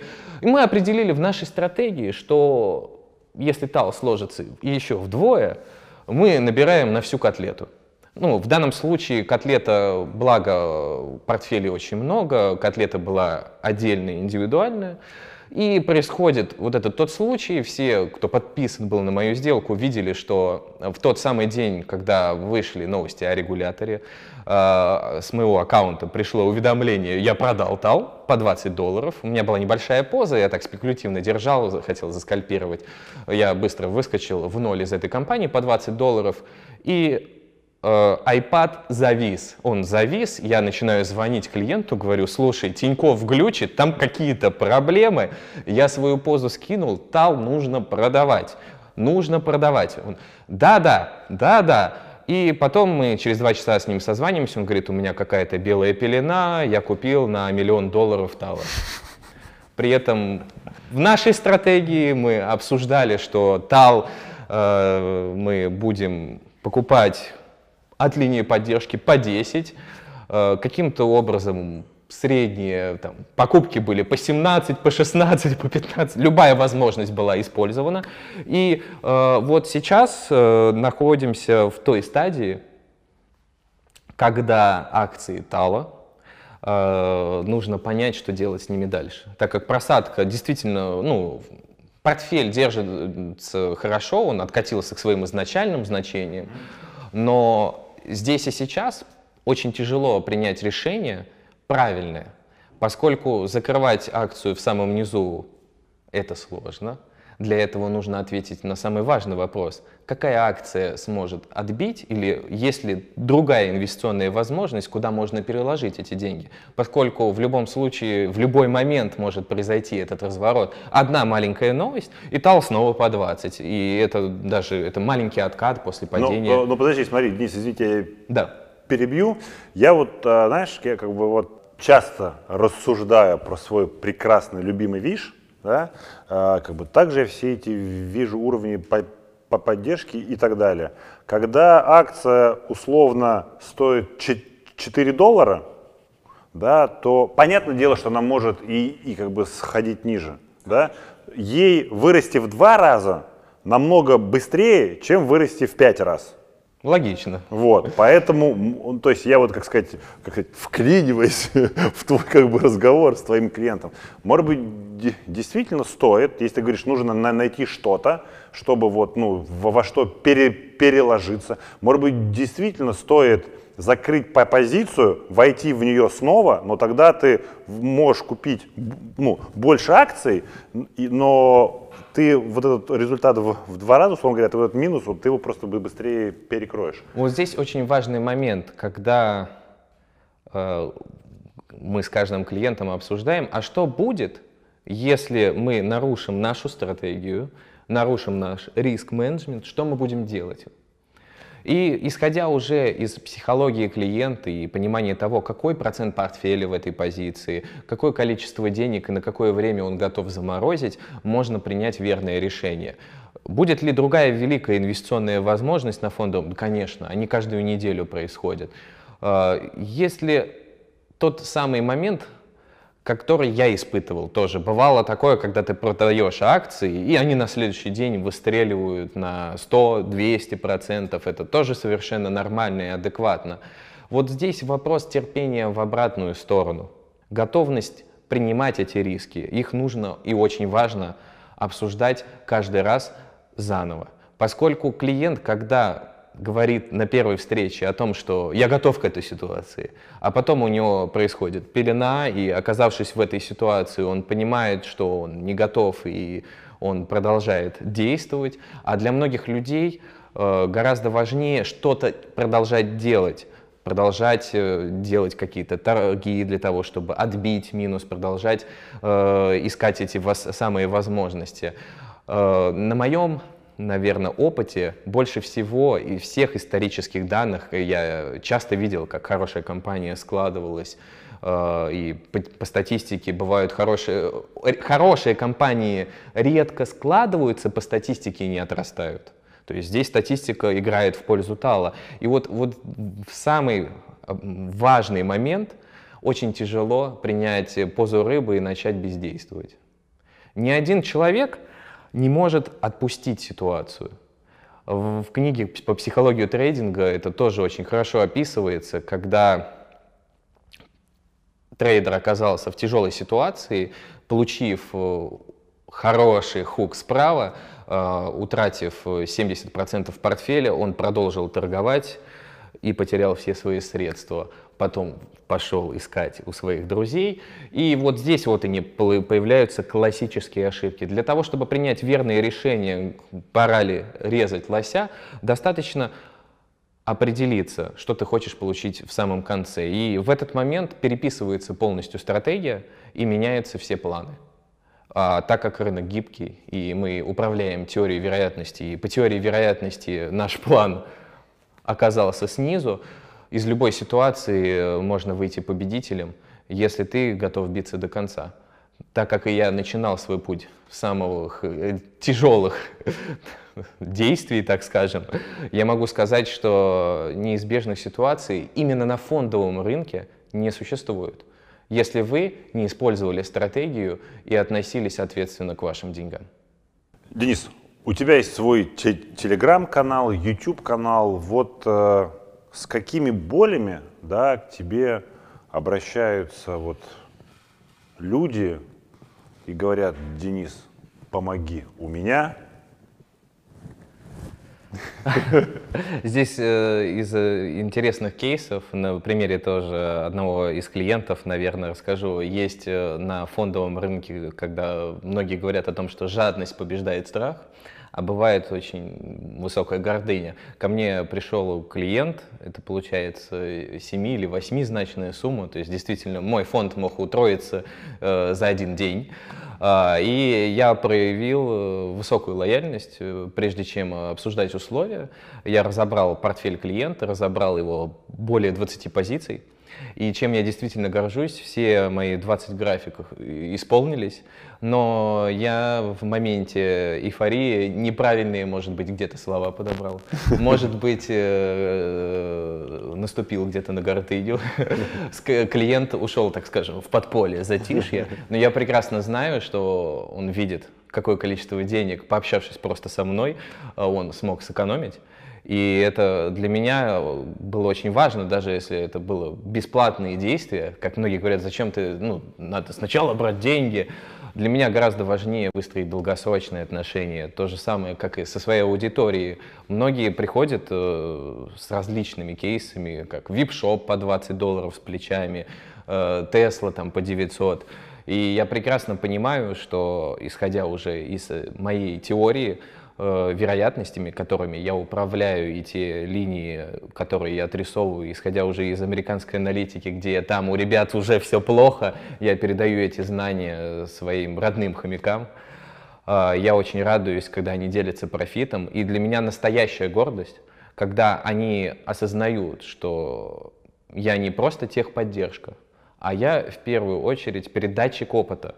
И когда они действуют, свои осознанные шаги первые, когда маленький хомяк снял свой подгузник и сделал свой трейд, и он мне скидывает в чат, смотри, я вот здесь на отбой забрал вот такой-то профит и скидывает мне донат, я получаю, конечно, нереальные эмоции. Это какая-то энергия очень приятная, а, я понимаю, что где-то, э, может быть, в отдаленном городе человек, он действительно слушает, читает меня и использует эти знания. Для меня очень важно сделать как можно больше осознанных людей. И есть такая маленькая мечта, я вижу в Америке, там есть свои короли хомяков, они идут, шагают, громко говорят э, по телевидению о том, что они собираются покупать. Э, своего рода это какой-то памп. Я прекрасно понимаю, что российскому хомяку осознать, как сделать памп, ему нужно научиться покупать по рынку по любой цене, иначе если мы будем стараться перекладывать ценник все ниже, он будет падать все ниже.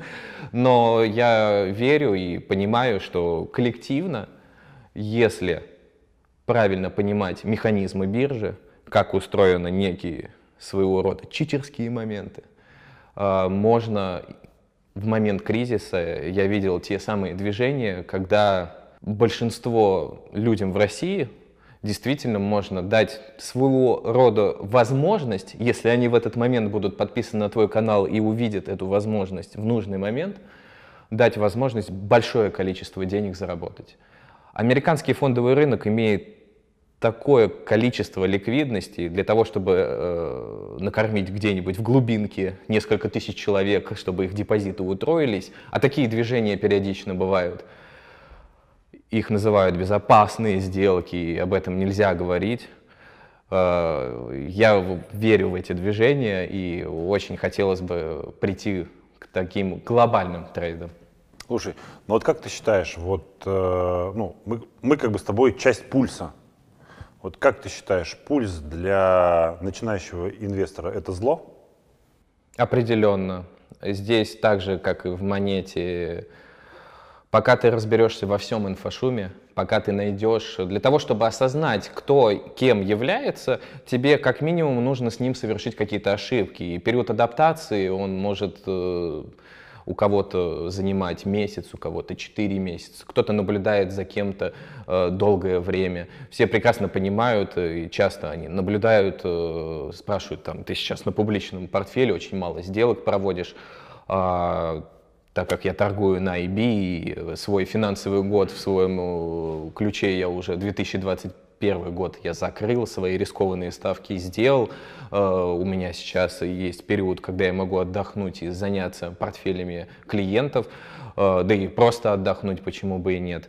Э, многие в этот момент делают поспешные выводы, и пульсы не дает возможности не то чтобы оправдаться, он не дает возможности для понимания того, какое количество людей доверяет этому человеку. Мне кажется, для пульса было бы очень круто, если бы хомяки, маленькие хомячки, могли бы оставлять свои отзывы о писателе.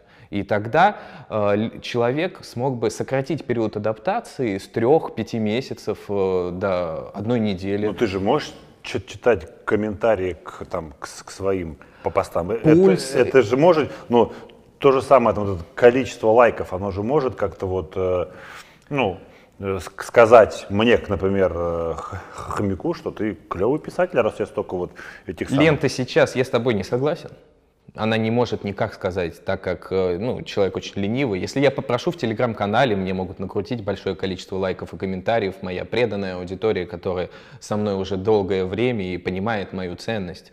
Но если бы у каждого автора был рейтинг, к примеру, я знаю очень забавных авторов, э, которые не являются трейдерами, не являются инвесторами, действительно в своего рода инфо-цыгане, которые зарабатывают где-то на чужом горе, где-то на чужих ошибках, где-то просто на чужих людях.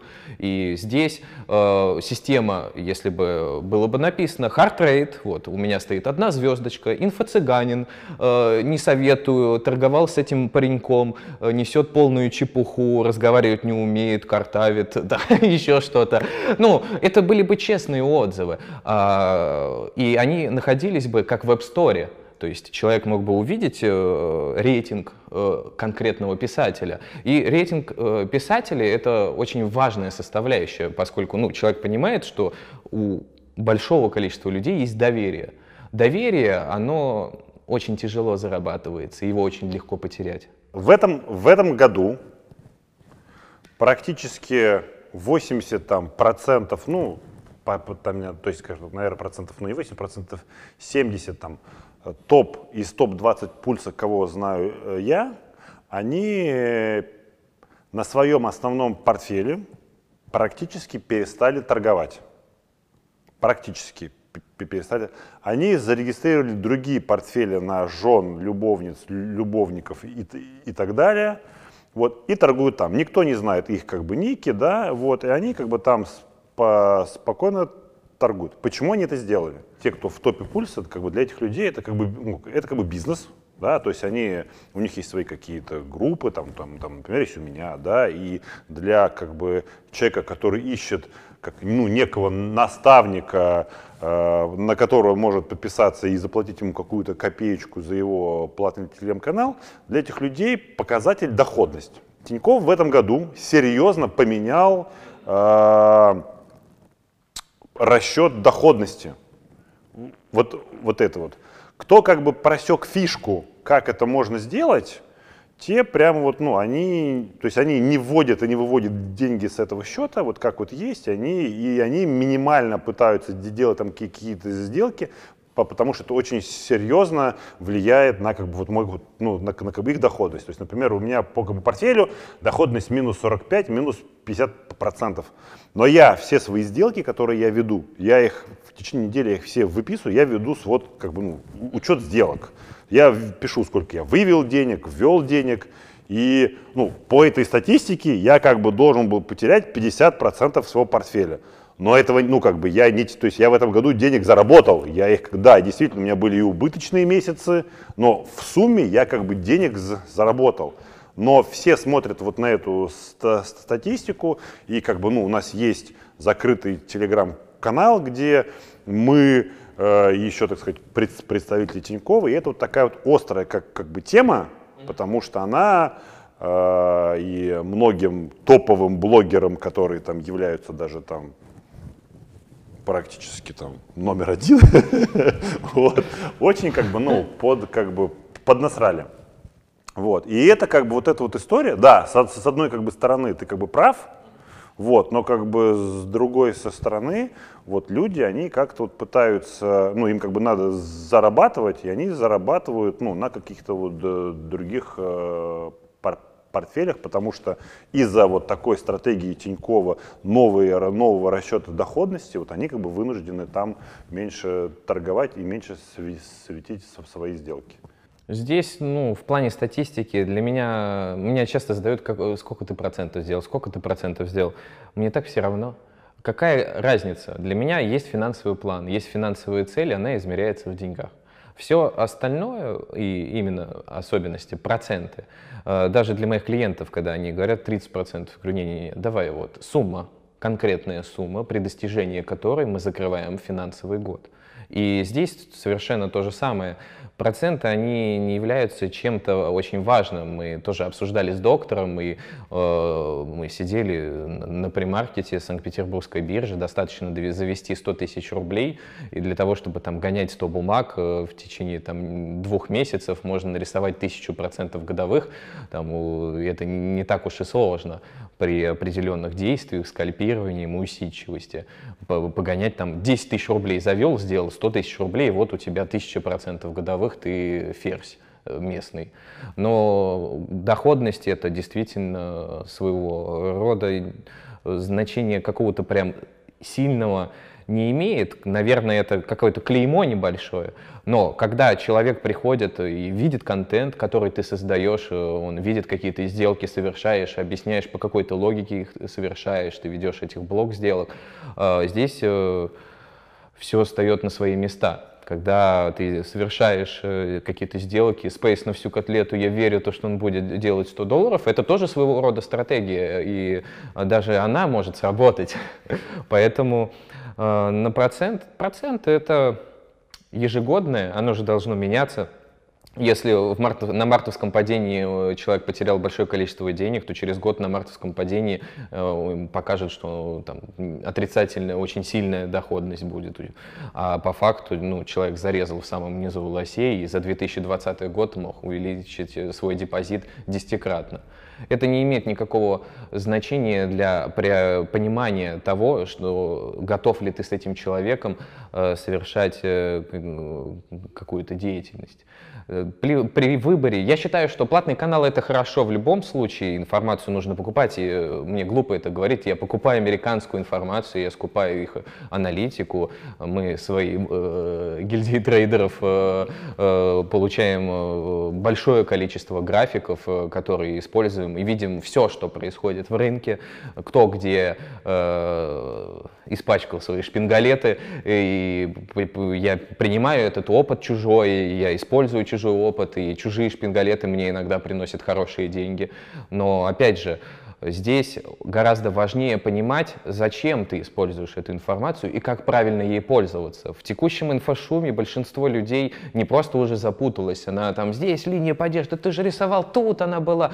Я открываю график, да вроде все просто, но ты не можешь объяснить и обучить человека э, в моменте, как правильно воспринимать твою информацию.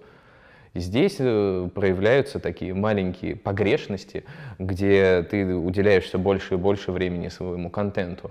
Поэтому составляющая с отзывами, она могла бы и с правильным описанием, и это все очень тяжело уместить в профиль пульса. Ну, как бы ты же понимаешь, что кому-то же, как сказать, понимаешь, это может быть так, вроде как говорить легко, но когда, например, ну, все мы себя считаем хорошими людьми, мы, не, мы априори не можем быть плохими, да, но, безусловно, кто-то там, там меня там любит там хейтить, тебя там хейтит, да, кто-то. И, безусловно, когда ты читаешь в своем профиле, он козел, говно и вообще редиск.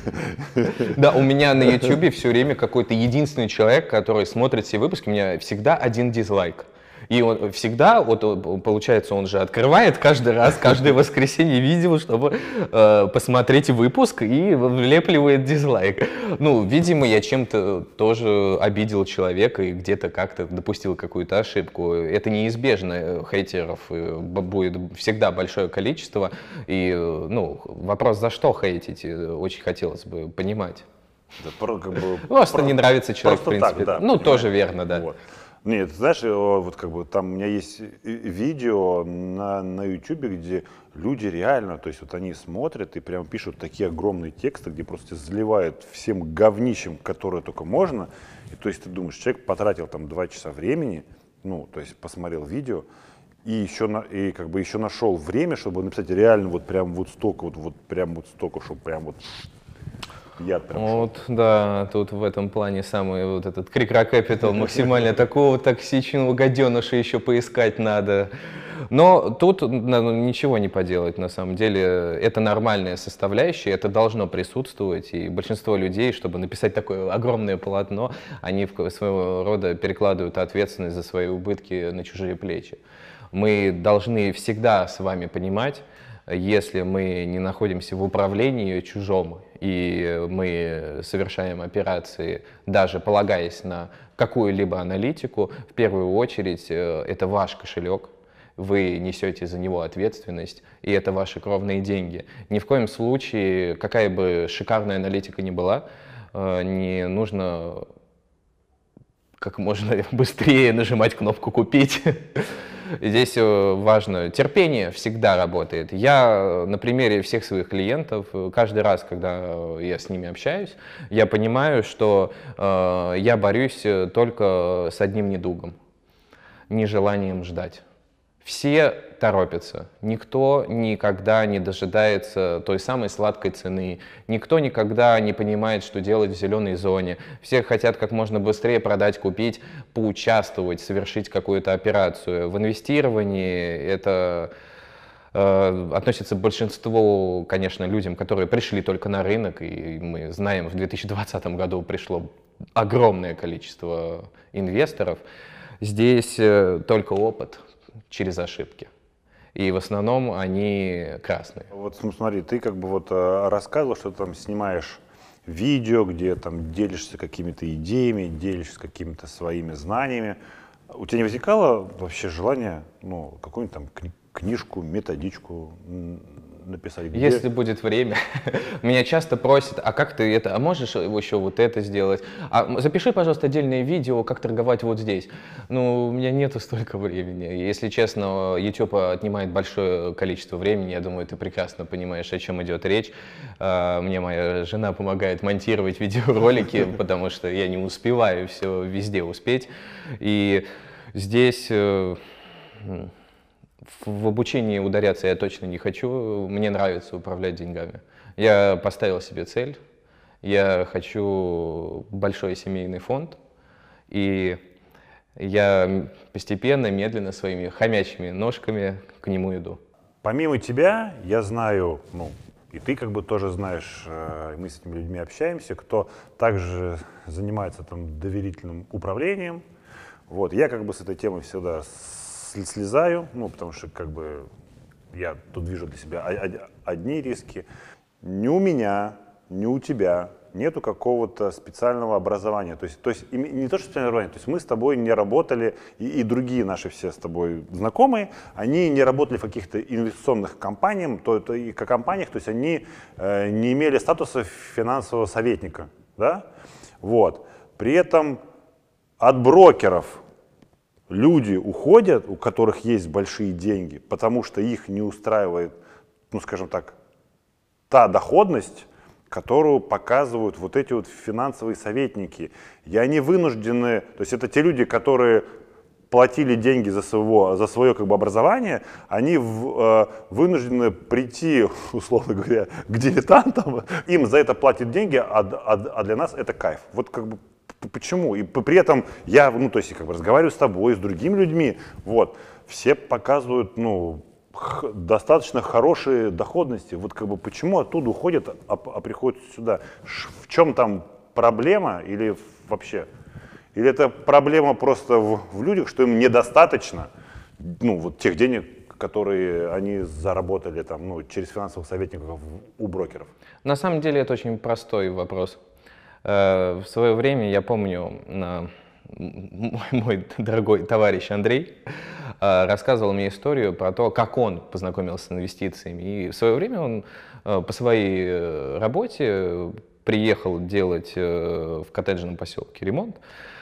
А, они занимались очень, там, дорогие крючочки продавали. И э, он увидел комнату там, с десятью мониторами, э, там сидел дяденька, говорит, а ты как зарабатываешь деньги? Он, На фондовом рынке у меня там роботы есть, алгоритмы, я кнопочку нажал, и за утро мне там накапало. Он говорит, слушай, а можешь меня научить? Нет. Тогда мне меньше достанется. И здесь вопрос к тому, что какое количество тех самых людей, которые действительно могут показывать результат. Если взять управляющих э, в Америке, то всего 1% людей в Америке управляющих, которые об, обгоняют S&P 500. А давайте напомним S&P годовую доходность. 13%. И если мы с вами внимательно присмотримся ко всем этим цифрам и статистике, то правда, она заключается в том, что у брокеров, э, как только человек действительно показывает феноменальные результаты, ему достаточно всего 5-6 клиентов э, для того, чтобы сколотить свой собственный капитал. И дальше происходит не то чтобы конфликт интересов, а даже у меня, я прекрасно понимаю, произойдет тот самый момент, когда мне не нужны будут клиенты, возможно, э, если мне это наскучит. Когда я сейчас им нужен, и они мне нужны для того, что они понимают, что, ну так скажем, я диванный их трейдер, который 24 на 7 находится э, перед компьютером и следит за фондовым рынком. Если что-то происходит, они э, получают тот самый важный импульс, понимание того, что и какое действие я бы принял, э, исходя уже из своего опыта, то в определенный момент, когда Андрей попал в эту комнату к этому человеку, он сразу понял, что существует э, определенное количество людей, которые э, находятся в своей секретной комнате, у них есть свой секретный ингредиент, с которым они никогда ни с кем не поделятся, и они нашли свои те самые читерские приемы, Э, с помощью которых э, кнопка «Бабло» заработала, и они являются фактически печатным станком для людей, и они уже как бы не хотят ни с кем нигде не делиться. Поэтому, когда люди попадают на наемную работу к брокеру, они в большинстве своем, не буду говорить за всех, я уверен, существует тот самый финансовый советник, который будет родить, бить себя в сердце и кричать о том, то, что он вам выберет те самые ценные бумаги, но статистика говорит о том, то, что они только вышли на работу, и на ваших э, депозитах э, получают э, здесь и сейчас э, опыт. А человек, который уже с большим опытом и результатом, он не будет работать Но на этой за должности. Них же, за, за ними же стоит там большая махина аналитическая, которая какие-то там что-то там где-то читает. Она бездушная. Всегда будет э, у этой махины должен быть мозг который будет переписывать алгоритмы и адаптироваться под текущую ситуацию рынка. А, на данном этапе все прекрасно понимают, пробила скользяшка, алгоритмы фондов начинают продавать бумаги, и в Америке большинство фондов а, автоматизированы, исходя из каких-то ситуаций. Мы до этого еще даже не добрались, и это нормально. Но как бы здесь и сейчас, если вы можете найти человека, в котором который может показывать результат 30% э, годовых в валюте стабильно, каждый год на протяжении 50 лет, э, за этого человека нужно держаться и выстраивать с ним человеческие отношения, в рамках которых вы, может быть, даже семьями будете дружить, и здесь будет вин-вин э, история. А все остальное про тот инфошум это относится к большому количеству массиву информации, который э, нужно перепроверять, э, смотреть э, исторические данные. Для того, чтобы относиться э, к аналитике брокера правильно, я бы хотел бы, допустим, месяца 3-4 поковыряться в их аналитике и подвести статистику. А статистика всегда будет говорить у всех брокеров 50 на 50. Кого это устроит? Подбросить монетку можно получить точно такую же аналитику. И здесь, как и э, аналитики JP Morgan, почему они не такие богатые, они понизили рейтинг, там, а потом смотришь его статистику, 54% конверсия. Ну, ничего сверхъестественного, как и у большинства. Денис, я на каждом интервью, у всех, у кого я беру интервью, задаю практически один и тот же вопрос. Советы новичкам. Отлично. Давай попробуем. Наверное, самый важный совет, э, исходя из своего опыта, я всем всегда советую читать книги. В своем телеграм-канале я как раз на Google Диске выложил всю литературу, которую я прочитал за эти годы, постоянно дополняю данную библиотеку.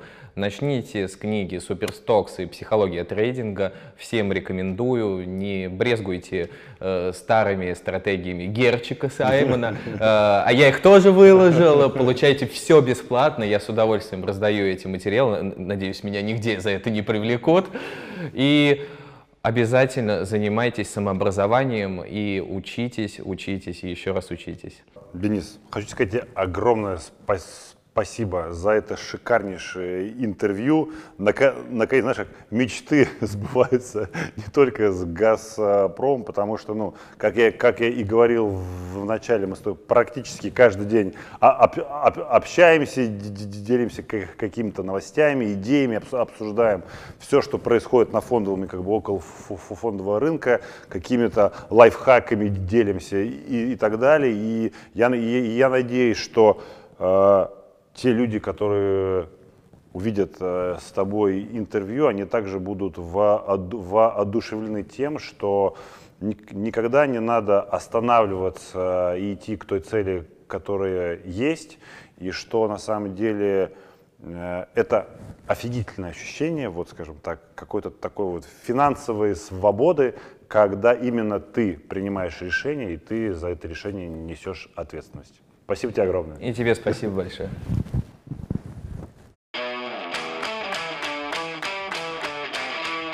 Принципы Баффета.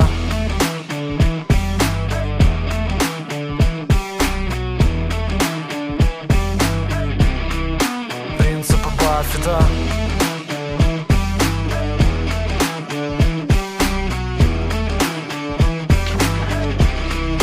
Принципы Баффета.